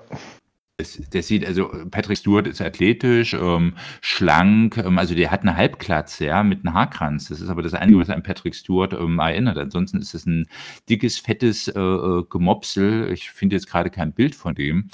Hier, nein, das ist nicht Patrick Stewart. Patrick Stewart ist schlank, athletisch, ja, aber der verwandelt sich ja dann zurück und es ist ein Mann mit Bauch, ein alter Mann mit Bauch. Und das Einzige, was wie Captain Picard aussieht, ist der Haarkranz. Aber der ist, das ist ein Mann mit einem Büffelnacken. Also ich bitte dich, Patrick Stewart ist, also ich kann die Attraktivität von Männern nicht einschätzen, aber das ist nicht Patrick Stewart.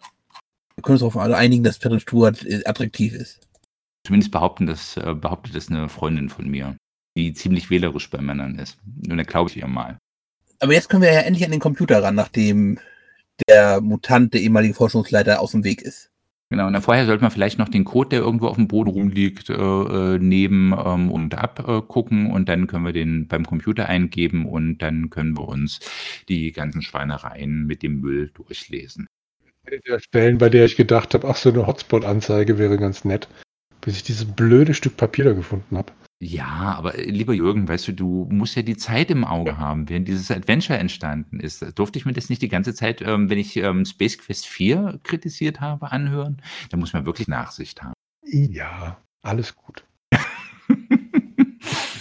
da diskutiere ich doch nicht drüber. Verliere ich eh. Time Sorcerer kam im gleichen Jahr raus und hatte eine. Ja, also, aber nein, das ist eines der besten Sierra-Spiele, da lasse ich nichts drauf kommen. Nein, nein, nein. Na, auf einmal, sagen wir mal, dann stopfen wir, dann heißt es, ja, da ist ein Weg und müssen wir lang, dann stopfen wir ein bisschen wild in der Gegend rum, dass dann auch irgendwie mehr oder weniger bei mir zumindest per Zufall den richtigen Weg raus. Der war vorher gesperrt, war also noch nicht besuchbar.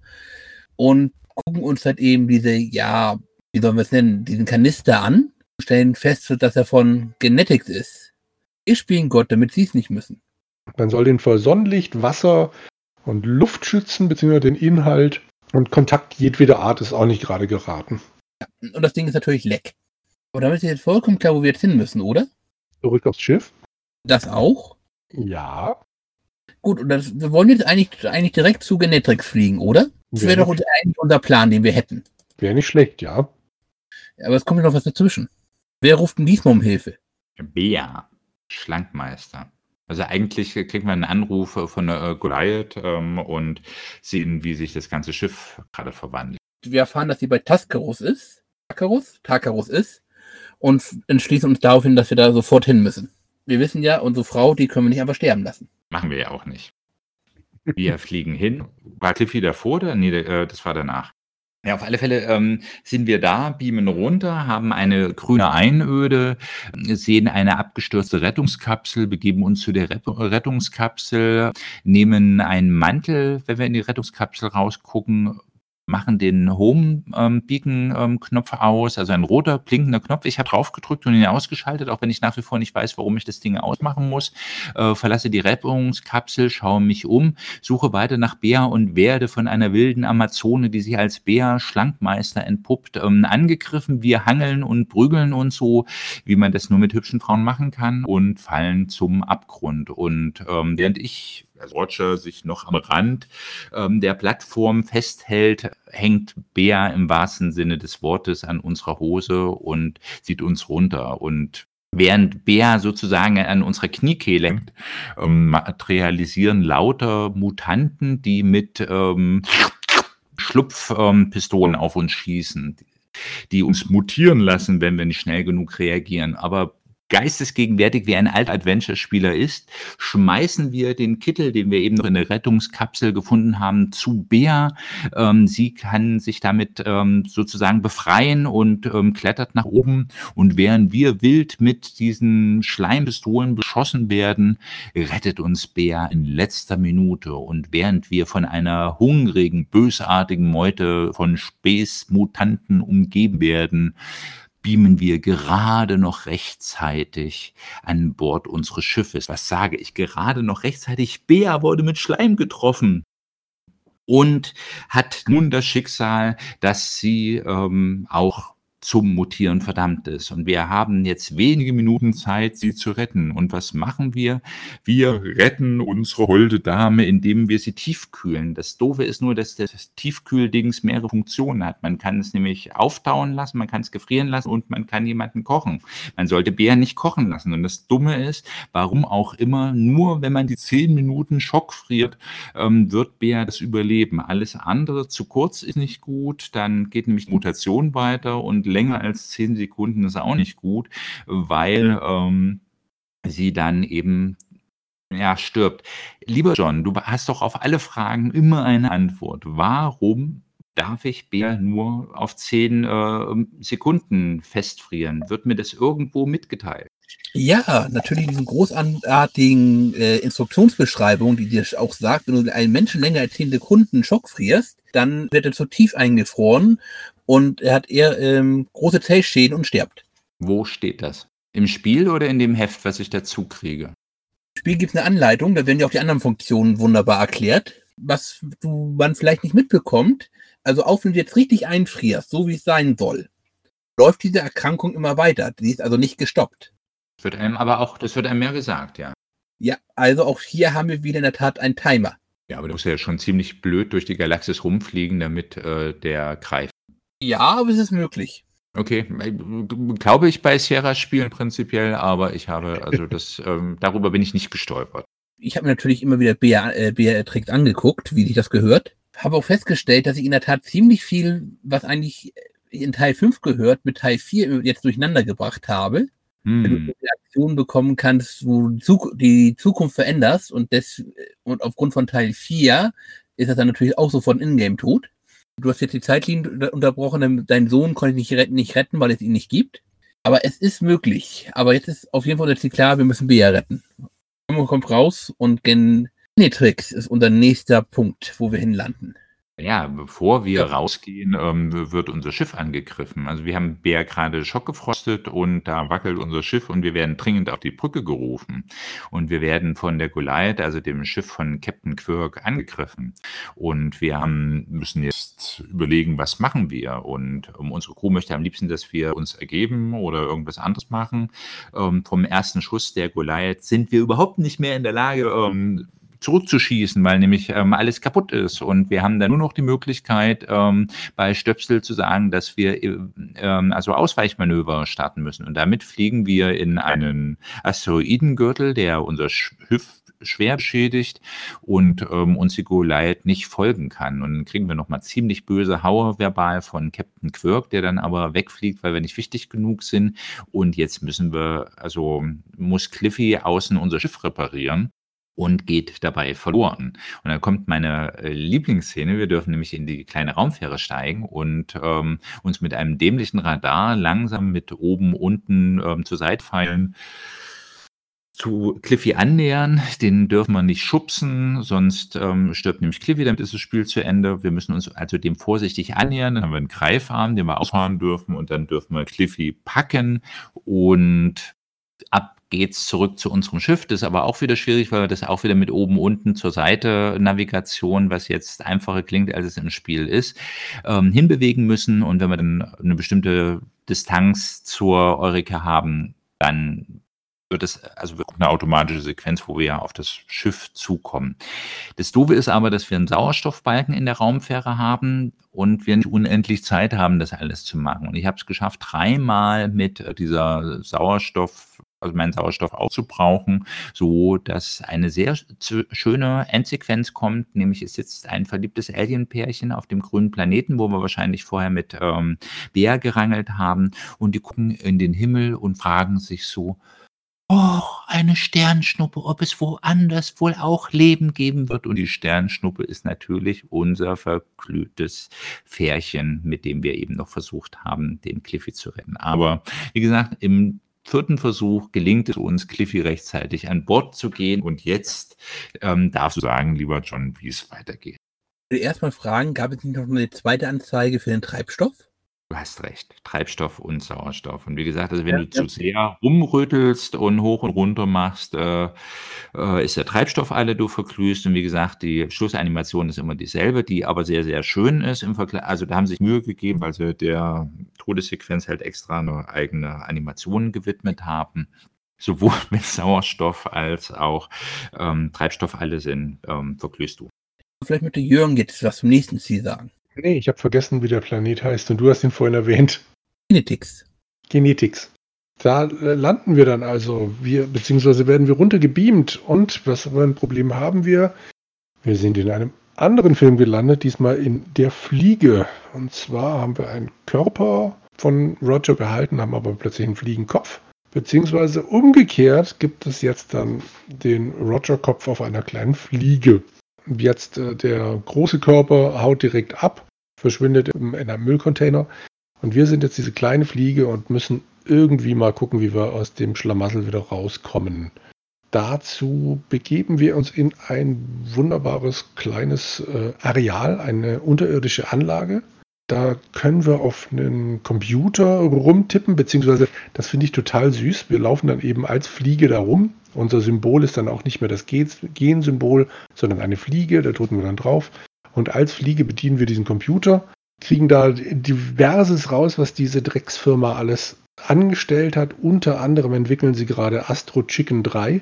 Und ähm, wir kriegen über eine Security Cam angezeigt, dass Cliffy runtergebeamt ist. Und Cliffy sagt uns dann irgendwie, ja, wenn er ein bisschen an dem Transporter rumspielt, dann wird er es wahrscheinlich schaffen, uns wieder so zusammenzusetzen, wie wir eigentlich gehören. Habe ich irgendwas Wichtiges vergessen? No, vielleicht das Schlo äh, Schlüsselloch, ähm, in dem du reinkrabbelst, um äh, dir das alles anzugucken. Äh, da kann man als Fliege sehr genau rauskriegen, wie man dann ähm, auf einer Karte die Lochzange benutzen muss, um sozusagen weiterzukommen. Also das sind verschiedene Laserstrahlen, die von der Decke kommen und äh, da kann man drunter durchlaufen, die werden unterbrochen und dann weiß man, wie das Muster von der Karte ist, ja. Das Problem ist nur, was mich jedes Mal erwischt, deswegen muss dann auch nur laden für eine Punktzahl wieder, dass du nicht weißt, wie diese Karte eingeschoben wird. Ja, es ist ein Sierra-Spiel. Du kannst ja, bevor du dein Kneiferorgie startest, äh, mal speichern und dann hat man zwei, drei Möglichkeiten und dann kriegt man das hin. Regt mich trotzdem jedes Mal wieder auf. Weißt du, ähm, wir sind ja kurz vor Ende, da gibt's also in dem Spiel wirklich andere Sachen, die mich aufregen. Also wie gesagt, diese, diese Rettungsaktion, wo wir mit der Fähre rumsausen und eben wirklich ganz gezielt Cliffy ansteuern müssen mit rechts, links nach vorne und auf Treibstoff und Sauerstoff achten müssen, ja, ähm, du eben ohne Ende Zeitdruck hast und wie gesagt, das, was nach äh, als nächste Station kommt, äh, wenn wir zur Goliath fliegen, das ist also Spieldesign aus der Steinzeit. Gut, wir haben unseren Körper, machen wir mit der Lochzange jetzt die Schüssel fertig und gehen dann in dieses Labor rein. WD40 ist, glaube ich, mittlerweile auch, auch mit runtergekommen. Ich glaube nicht, wir gehen alleine in dieses Labor. Cliffy ist erst total scharf drauf und dann bleibt er draußen stehen. Was ich nicht verstehe. Ich kann es mir eigentlich nur so erklären, dass er dass der Entwickler keinen Bock hatte, für Cliffy jetzt für diese eine Stelle noch eine Treppensteig-Animation zu machen oder sowas. Also auf jeden Fall, wir gehen jetzt rein ins Labor, erfahren auch da, was halt eben die Krankheit beendet, also die Heilung. Und zwar, dass man praktisch das Virus rausteleportieren kann. Und dann müssen wir hier, glaube ich, in der Tat fertig sein. Wir nehmen noch einen, einmal flüssigen Stickstoff mit aus dem Labor und dann geht es, glaube ich, zurück aufs Schiff. Da kommt dann einer meiner persönlichen Lieblingsmomente. Äh, ich habe ihn Lassie oder Flipper-Moment genannt weil Spike dann aus seiner komischen Kammer da rausspringt, in der er fröhlich vor sich hin blubbert und dann auf die Kryokammer springt, in der dann äh, Beatrice ja ist, Beatrix, dann auf den Transporter springt und dann hast du die Möglichkeit als Roger mehrere Dinge zu sagen. Ich habe es jetzt aus der englischen Version einfach mal grob übersetzt. Entweder Spike, äh, sollen wir erst auf die Kryokammer und dann auf den Transporter springen? Oder jemand ist in den Brunnen gefallen. Oder die Mühle hat Feuer gefangen. Oder, was man natürlich bei Lassie oder Flipper immer dann hat, wir sollen eine manuelle Kontrollumgehung durchführen, um die Phasenpolarität des Interface-Rasters umzukehren und dann den Transporter dazu benutzen, um ihn dann von Beatrice wiederherzustellen. Das fand ich so genial, einfach weil es halt genau so ist, wie ich mich an Flipper oder sonst irgendwas erinnere. Was? Zwei Kinder sind in einer Höhle gefangen? So, also großartig. Und dann kommt noch ein winzig kleiner äh, Moment dazu. Das ist dann mein persönlicher PK-Moment, weil man dann eben als Roger Beatrice dann auf diesen Transporter legt, auf die Plattform, nachdem man sie aufgetaut hat. Und dann sagt man, make it so, Cliffy. Fand ich einfach schön. An der Stelle nochmal ganz kurz, dass natürlich die ähm, richtige Antwort auch wieder im Test drin mit vorkommt, ne? Das kann schon sein. Ich habe jetzt nicht nach dem, also ich habe jetzt nicht gedacht, dass die Mühle Feuer gefangen hat. das hätte ich vielleicht mal anklicken sollen, ich weiß es nicht. Ja, dann löst WD40 das Rätsel dementsprechend. Na dann, okay. Auf jeden Fall machen wir das und Bea ist wieder unter uns. Okay, das ist weniger Jubel, als ich gedacht hätte, aber okay. Ja, Bea, sie lebt. Unsere Sie- große Liebe. Wir können uns doch noch fortpflanzen.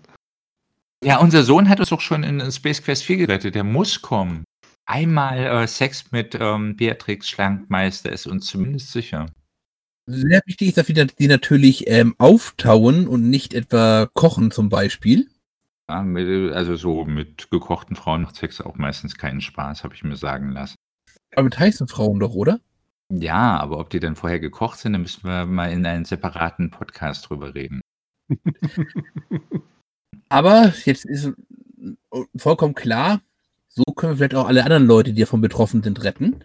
Aber jetzt müssen wir dann dementsprechend erstmal zur Goliath, um dort das Schiff aufzuhalten und natürlich auch um die Besa- Besatzung zu retten. Und mittlerweile ist unser toller Wissenschaftsoffizier ähm, WD-40 äh, nämlich installiert und sagt uns, wo wir die Goliath überall angreifen können. Wir kriegen wie aus Krieg der Sterne eine wunderbare Animation äh, der Goliath, wie auch wie ein Sternzerstörer eigentlich aussieht und kriegen eine Passage, wo wir andocken können mit, unserem, mit unserer tollen Raumfähre. Das Tolle ist, doch wir müssen auch hin navigieren, aber wir müssen diesmal nur, nur sagen, an welchen Teil des äh, Schiffes wir hin navigieren müssen. Und dann brennen wir uns in dieses Schiff mit äh, der Laserpistole rein und ja, es wird spaßig jetzt. John, das überlasse ich dir. Äh, okay, also es geht noch relativ einfach los.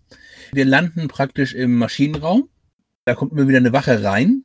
Aber wir stehen erstmal auf der unteren Plattform. Er entdeckt uns nicht. Sollten uns aber schon mal an, anfangen, uns zu verstecken. Und diese Wache kommt in der Tat in unterschiedlichen Zeitpunkten wieder rein. Wir müssen dreimal uns bewegen, praktisch den Maschinenraum ausschalten, Antrieb runterfahren und dann noch uns wieder einmal zurückschlängeln. Das ist noch so wirklich der angenehme Teil. Hm. Es bleibt aber nicht lange angenehm. Nein, jetzt können wir in der Tat rausgehen und befinden uns auf einem Gang mit vielen Möglichkeiten. Wir können nach rechts gehen, wir können nach links gehen, wir können geradeaus gehen. Wir sterben einfach immer sofort, weil auf einmal überall her die Pokis kommen und uns einfach äh, vollspritzen. Was wir natürlich machen müssen, ist jetzt auf das Gitter zu klicken. Den Fußboden anzuklicken, eine der dümmsten Ideen, die man machen kann, weil dann wird nämlich das geniale Spiel zu einem Horror-Adventure. Und wir landen in einem Labyrinth. Okay, ein Ah. Labyrinth, das bekommen wir doch hin, das ist ja gar kein Problem für uns. Das Tolle ist, das Labyrinth verrät dir nie, wo du bist und es ist ein Scheißspiel. Also ohne, ich bin stolz drauf, dass ich initial, also beim ersten Durchspielen, hat es keine Komplettlösung dieses Spiels bei mir gegeben. Ich weiß nach wie vor nicht, wie ich das, äh, also auch diese Endsequenz irgendwie geschafft habe, aber da ich um diese Endsequenz wusste, habe ich hier zur Komplettlösung gegriffen. Ich. Will das auch gar nicht ohne machen. Und selbst, äh, obwohl ich die Komplettlösung gemacht habe, habe ich mich zweimal verklickt und bin in die falsche Richtung und musste wieder laden, weil ich äh, gestorben bin. Möchtest du jetzt über das Verlaufen berichten oder am Ende eines jeden Gangs ist nämlich immer so das Ziel, man muss drei Ebenen überbrücken und dann ist man dann in so einer Art Turbolift-Schacht und wenn man da falsch geht, also dann wird man meistens zermatscht. Also das heißt, man muss noch mal reingehen in den Gang und ähm, den Turbolift hin und her sausen lassen und dann darf man erst raus und dann die Etagen wechseln. Das macht unheimlich viel Spaß und wohl dem, der regelmäßig speichert. Ja, mehr kann man dazu eigentlich nicht sagen. Ja, du hast ja keine Ahnung, dass du drei Etagen hoch musst. Du hast überhaupt keine Ahnung, wo du hin musst. Du hast ja keine irgendwie gegebene Orientierung oder Zielvorgabe von den Spieldesignern gekriegt. Doch, doch, du, du sollst zur Brücke. Ja, das weißt du, aber du weißt nicht, wo die Brücke ist. Da gibt es ja keinen Hinweis im Spiel. Du hast es schon richtig erklärt, du gehst halt eben am Ende, du läufst halt eben durch, dann ist der Turbolift, der bewegt sich in regelmäßigen Abständen, mehr oder weniger. Also es kann sein, dass du zerquetscht wirst, weil du einfach da bist. Aber du kannst halt, halt eben hoch, äh, wenn er jetzt gerade weg ist, kannst du halt eben eine oder auch zwei Ebenen hochklettern. Teilweise sogar drei Ebenen, was sehr angenehm ist. Solltest du halt eben mehr als zwei Ebenen hochklettern, ist es immer falsch. Das weißt du aber nicht. Du kommst von der 5, du kommst, wenn du also auf der 8 bist, 3 hochkletterst, von der 5 kommst du nicht weiter, du musst in die 6 rein. Du musst in die 2 rein, äh, musst in die 4 rein. Und von der 4 kannst du aber auch in die 1 hochklettern, was ich natürlich getan habe, denn Brücke wird ja garantiert ganz oben sein. So wäre es auch bei Enterprise zum Beispiel. Das ist dann allerdings falsch, sondern du musst halt eben dann ins zweite Deck rein, was, was du überhaupt nicht weißt klickst dich da rum, weißt dann nicht, wo du hin musst, denn du musst dann die Schilder ausschalten und unter der Brücke ist halt eben irgendwo der Schildunterbrecher.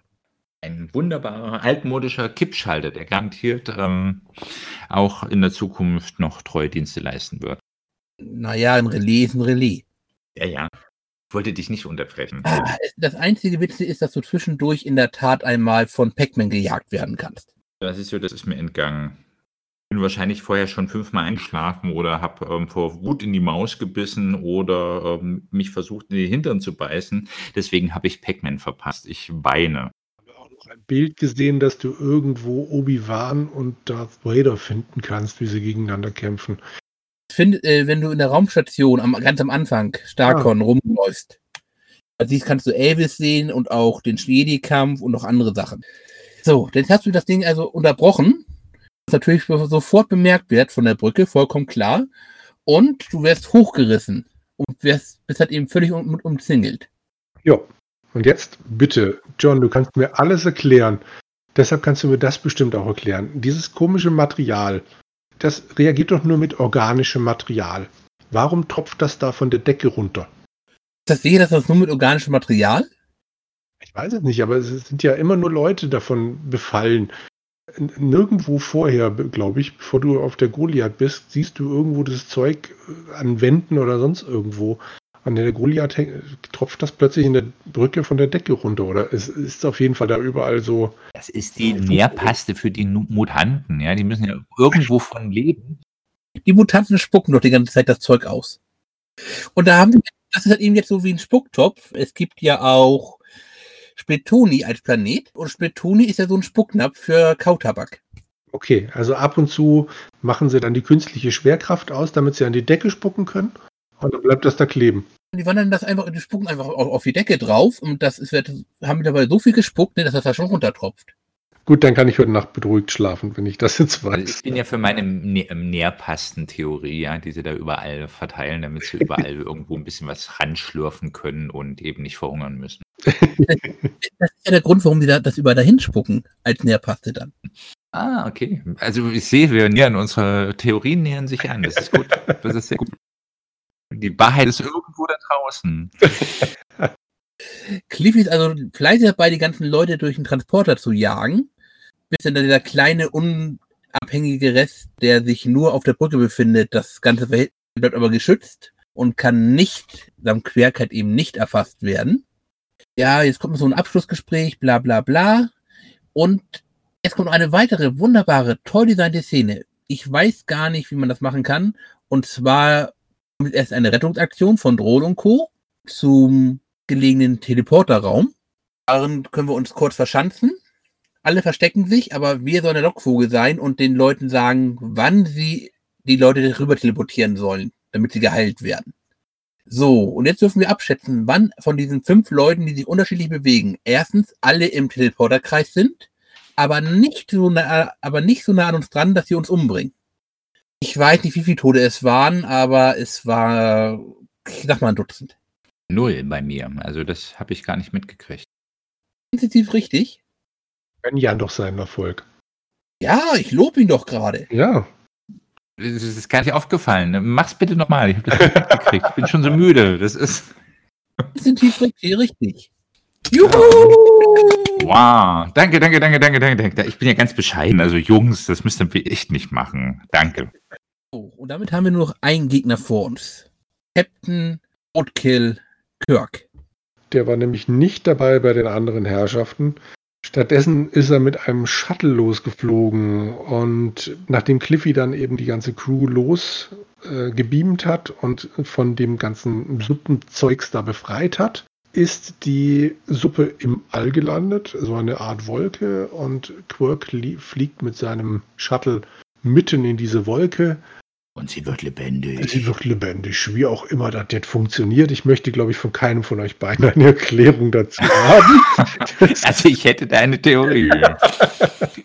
Also ich habe nur ein Zitat. Sie werden assimiliert. Widerstand ist zwecklos. Sie werden assimiliert werden. Das, Wehrburg. Das könnte damit irgendwie zusammenhängen.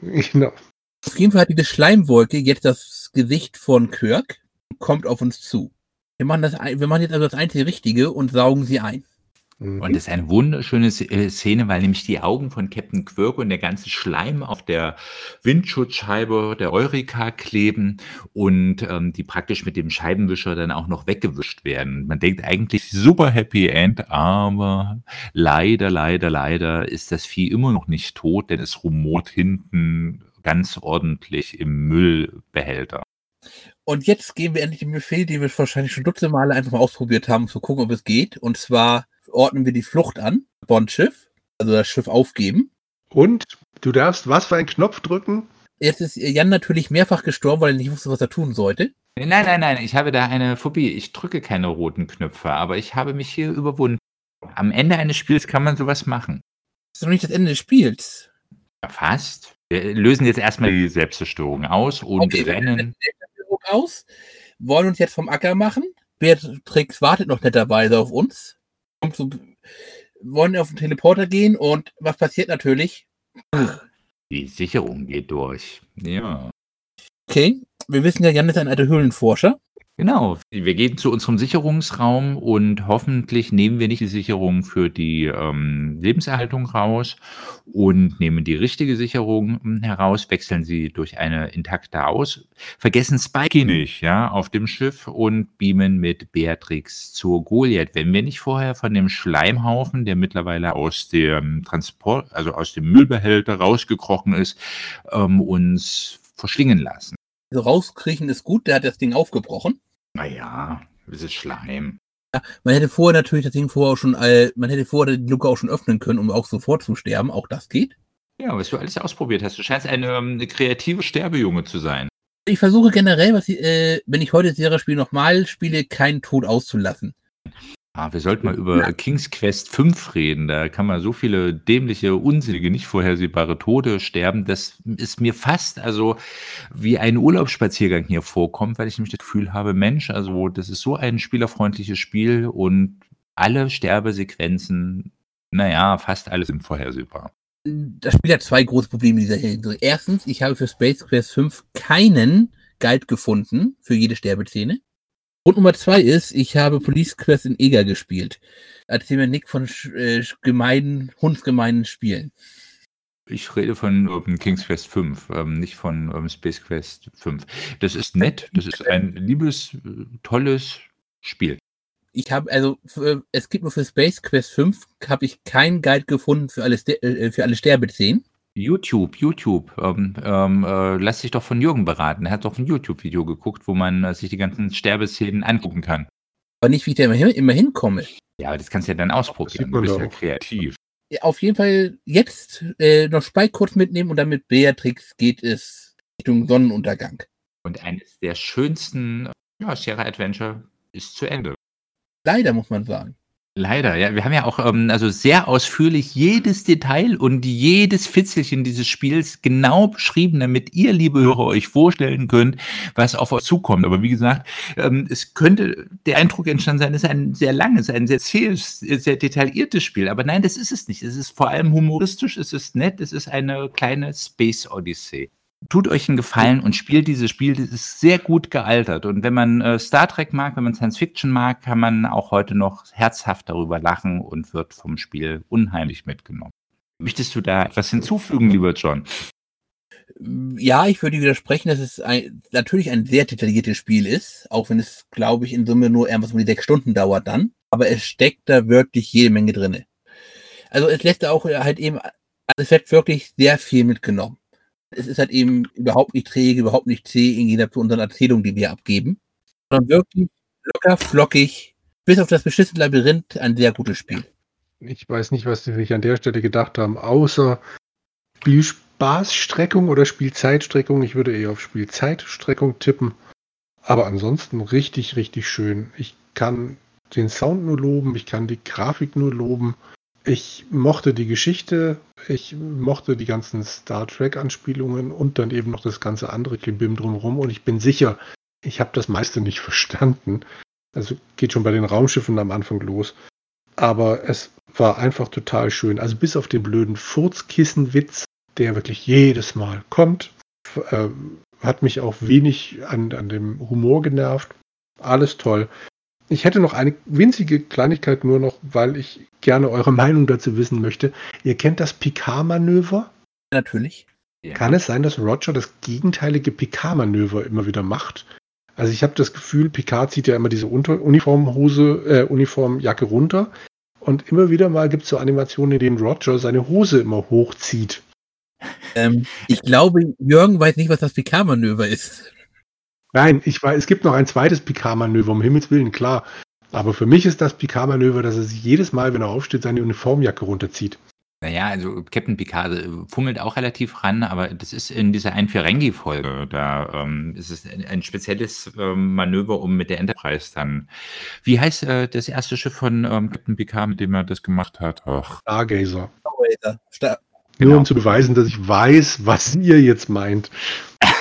Schön. Ja, aber er fummelt die ganze Zeit an seinen ähm, Anziehsachen rum und ähm, zieht die zurecht. Ich weiß nicht, ob der, also die Animation ist ja so scharf, nicht? Weiß jetzt nicht, ob er dabei die Hose hoch oder runter zieht, aber ähm, er fummelt ständig rum und macht das. Und ich denke, das ist natürlich eine Anspielung auf äh, Star Trek, Next Generation. Gut, das, ja. das war von meiner Warte aus. Also ich glaube, wir alle drei können uns darauf einigen, wenn ihr nach dieser langen, langen Erklärung hier nicht die Lust dran verloren habt, dann guckt euch das Spiel wenigstens mal an. Es lohnt sich absolut. Aber es gibt, glaube ich, noch eine große Fehleinschätzung, über die wir noch mal reden könnten. Bin gespannt. Ich würde gerne noch äh, den Meinungskasten aus der PC Player vorlesen, aber ähm, du kannst uns ja noch an deiner Meinung teilhaben lassen schon. Ich kann es gar nicht erwarten. Und zwar ist, ist Marco bis heute der Meinung, dass sein bestes Werk Space Quest 4 war. Oh. Der Mann, dem weiß ich nicht. Ja. Wir sollten nicht ganz vergessen, dass in der Tat Marco hauptsächlich der, äh, der Grafiker ist von den beiden. Trotzdem würde ich, nur, äh, egal in welcher, in welchem Universum, in welcher Zeitlinie, Space Quest 4 ist nicht das bessere Spiel. Auch nicht die beste grafische Arbeit. Unter uns herrscht Einigkeit, Marco hat einfach Unrecht damit. Genau. Ja. Und vor allem, weil hier viele Figuren Augen haben. Schwarze Augen, bis auf Fortschritt. Du mit deinen Augen, das ist doch total wurscht. Das ist ein so wunderschön animiertes äh, Spiel, was eben wirklich viele, viele ähm, Science-Fiction-Referenzen hat. Es hat eine nachvollziehbare, logische Handlung, auch wenn ich ein paar Mal geschimpft habe. Du weißt immer, was du ähm, zu tun hast. Deine Aufgaben sind klar begrenzt. Und von der einen Situation abgesehen, die, die du vorhin erwähnt hast, kann man sich keine Sackgassen bauen. Also das habe ich alles in anderen Adventures bei Sierra schon wesentlich schlimmer erlebt. Und nein, das ist eines der besten. Dann komme ich mit der Meinungskasten. Ja, also ich würde gerne den Heinrich vorlesen. Heinrich Lernhardt muss man dazu sagen, die Koryphäe des deutschen Spielejournalismus ist ja immer nicht Sierra Adventure wohlgesonnen gewesen. Ja, und ähm, die PC Player, die selten Höchstnoten vergeben hat. Ich glaube, hier Gabriel Knight hat 56 äh, Punkte bei PC Player gekriegt, auch von Heinrich getestet. Und da kann man sich immer so vorstellen, was, also der mochte diese Art von Spiel nicht. Und ähm, hier Space Quest 7 hat, Space Quest 7, haha, Space Quest 5 hat ähm, 77 Punkte gekriegt. Und er schreibt dazu, ich könnte sie würgen, diese Schlunze bei Sierra. Da haben sie die Zutaten für ein Super Adventure zusammen und bringen es doch noch fertig. Durch Puzzleschlampereien, das arme Space Quest 5, um seine 80er Gesamtwertung zu bringen. Es gibt kaum ein Abenteuerspiel, das mich anfangs so hochgradig motivierte. Die Zwischengrafiken im edlen Dynamics-Comic-Stil haben fast schon künstlerische Qualitäten man bemerke fast. Warum ist der Tester aber angesichts solcher Lobeshymnen so stinkig beim spielerischen Kern jedes Adventures, den Puzzles, ist Sierra leider nicht über das traditionelle Mittelmaß hinausgekommen. Entweder übersieht man winzig kleine Schalterchen, die im Gewimmel der Grafikdetails untergehen, oder muss zeitabhängige Sequenzen wie den Kampf gegen den äh, gegen die Androiden ähm, größtenteils durch Ausprobieren lösen, bei aller Liebe fürs Abgedrehte. Die Lösungswege für einige Stellen entziehen sich nahezu jeglicher irdischer Logik, egal ob Grafik, Story, Spielwitz, Bedienung oder Sound. In all diesen Kategorien schneidet Space Quest 5 bei mir mit gut oder sehr gut ab. Nur die Lösungswege für einige Probleme sind ziemlicher Müll. In puncto Puzzles bieten die Adventure von Lucasfilm immer noch die beste Qualität. Trotz alledem Wer sich mit Science Fiction auskennt, Sinn für Humor hat und mit den englischen Texten klarkommt, soll trotzdem zugreifen. Das Gag-Potenzial von Space Quest 5 ist so gewaltig, dass man mit viel Nächstenliebe über das spielerische Geschluder hinwegsehen kann. Man will einfach ständig weiterkommen, um weitere Ecken und Enden der fulminanten Geschichte zu erleben. Kein perfektes, aber ein gutes Adventure. Was Heinrich leider nicht erwähnt hat, ist die fulminante Sprachausgabe von Space Quest 5. Ähm, ja. Das ist ein bitteres, bitteres Kapitel. Warum hatte sie nicht erwähnt, Jürgen? Wahrscheinlich, weil keine da war, was ich immer noch unglaublich schade finde. Weil, wenn ich das jetzt richtig verstanden habe, Dynamics wohl angefangen hat, an der mittlerweile zu dem Zeitpunkt üblichen Praxis von Sierra festzuhalten und nach der Diskettenfassung eine CD-ROM-Version nachzuschieben, die dann eben Sprachausgabe bietet. Aber Dynamics ging es wohl finanziell nicht so gut und ich habe in einem Interview gelesen mit Mark Crow, dass er vermutet, dass die Firma dann lieber ein neues Spiel rausbringen wollte, das dann hoffentlich mehr verkauft, als dann eben eine Deluxe-Fassung, Ultimativ, Ultimate Edition, was auch immer, von einem Spiel, das man schon rausgebracht hat, in der Hoffnung, dass sich das dann irgendwie nochmal rechnet. Also, es bleibt dabei leider keine Sprachausgabe für Space Quest 5. Ewig schade drum. Ich finde, da hätte man viel draus machen können. Ja, nur trotzdem eines, wie gesagt, fallen mir noch zwei andere ein, aber mit eines der besten Sierra Adventure ever. Mich viel mehr fragen, wenn schon Mark Quo diesmal Roger gespielt hat. Äh, bei den Aufnahmen. Sind dann auch eingesprochen? Soweit ich das gelesen habe, haben unterschiedliche Leute die Figuren gespielt. Ich glaube, Mark Crow hat nicht immer Roger bei den Aufnahmen gemacht. Ich bilde mir ein, irgendwo gelesen zu haben, der, der kriechende Roger am Ende dieses, also bei diesem Labyrinth, war irgendjemand anders, aber ich habe gerade vergessen, wer. Ich weiß nicht, ob er ihn eingesprochen hätte. Wahrscheinlich nicht. Wahrscheinlich nicht, nein. Oh, aber ich habe auch noch ein Zitat von der Petra Mauerröder. Zu beanstanden gibt es auch diesmal nur den Umstand, dass die kleinen grauen Zellen immer weniger zu arbeiten bekommen. Ansonsten dürfen sich Science-Fiction-Freunde wieder auf eine Edelsatire rund um, die, um, um ihr liebstes Themengebiet erfreuen. Gibt es eine Adventure-Serie, die mehr lustige Einfälle pro Megabyte liefert? Das ist schon ihr Fazit. Ach, schon das Fazit, okay. Also habe ich das richtig verstanden? Sie hat sich beschwert, dass die, dass die Rätsel langsam zu leicht werden? Ja, ich hätte jetzt auch noch Boris vorlesen können, also Boris Schneider-Jone, damals noch Boris Schneider. Ähm, der hat sich auch über die leichten Rätsel ähm, bei Space Quest 5 mokiert. Und so schwierig finde ich die jetzt alle nicht. Die sind kohärent und wie gesagt, bis auf das Labyrinth braucht man bei Space Quest 5 auch keine Komplettlösung, was aber das Spiel eigentlich sehr angenehm macht. Ah, ich finde die Rätsel leichter als in den Dingern davor. Aber jetzt nimmt man Heinrich mit seiner Variante, oh mein Gott, die Rätsel sind alle so dämlich unlogisch und bringt dann jetzt Petra und Boris dazu, die sagen, die sind ja mittlerweile viel zu leicht, dann passt das irgendwie nicht zusammen. Doch, eigentlich schon. Die sind zu leicht, aber unlogisch. Nein, es sind unterschiedliche Ansprüche, die jetzt natürlich aufeinander kommen. Ich würde Boris hier in der Tat sagen, hat er nicht recht, denn hier sind die Rätsel überwiegend schon halt eben innerhalb der Welt logisch aufgebaut. Und Space Quest 4 waren die Rätsel allerdings nicht, auch nicht wirklich schwer, sondern du wusstest einfach meistens nur nicht, was du zu tun hast. Ja, super. Weil ich glaube, wie hat vierten Teil auch nicht aufgeregt. So war auch alles nur unlogisch. Ja, wir können ja den vierten nochmal spielen. Nein. okay, Jürgen möchte den sechsten spielen und alleine bereden. Also Boris hat genau gesagt, eigentlich hätte man sich hier jedes Rätsel schenken und gleich einen Computerfilm draus machen sollen. Auch der hätte noch gute Noten gekriegt. Und irgendwo hier sind, ähm, genau, und hier oben schreibt er, der Cursor ändert sich immer noch nicht, wenn er über einen interessanten Gegenstand schwebt. Jürgens Kritik ist da schon ähm, aufgegriffen worden. Die Puzzles sind entweder kinderleicht oder nur durch Raten zu lösen. Und gute Spieler sehen schon nach einem Wochenende das wohlverdiente Ende. Ist bei einer Spielzeit von äh, vier bis sechs Stunden tatsächlich so. Ist aber ein kurzes Wochenende. Ja, aber ähm, der, das, die PC Player hat ja für ein erwachsenes Publikum geschrieben und ich denke mal, er hat gemeint, dass du dann eben am Abend so jeweils drei Stunden dran sitzt und dann könnte das Wochenende schon vorbei sein.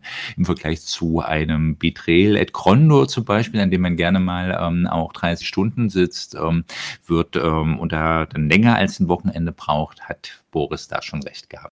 Mm, ah, ja. Hm. Du musst mir nicht ne? recht geben. Ich kann damit leben, wenn, ich, wenn mir widersprochen wird. Ja, aber Äpfel und Bären jetzt ein Adventure mit einem Rollenspiel zu vergleichen. Ja, gut, aber wir könnten ja jetzt, äh, die Zeitreferenz von 93 wären ja Monkey Island ähm, 2 und 1 gewesen und die sind ja auch wesentlich länger. Das ist ja die erste nicht. Nein. Na, obwohl, bei, naja, bei Monkey Island 2 brauchst du ähm, fast 10 Stunden, wenn du also die, die Rätsel zum ersten Mal machst und keine Komplettlösung an der Seite hast. Naja, wenn du die zum ersten Mal machst, ist jetzt äh, immer sehr viel möglich, wie lange du brauchst. Ja, aber ja, ich denke schon, also ich, äh, Monkey Island ist länger und auch ähm, Fate of Atlantis ist ja dieselbe Zeit, ähm, ist auch ein längeres Spiel. Fate of Atlantis ist sogar kürzer. Ja, du hast aber drei verschiedene ähm, äh, Spielwege. wenn, du jetzt alle drei, du... wenn du alle drei durchspielen möchtest, ist das richtig. Dann ist es in der Tat länger. Oh Gott, das wird ja ein richtiges Fachgespräch. Ich zittere, ich zittere. Hinter dir ein dreiköpfiger Affe.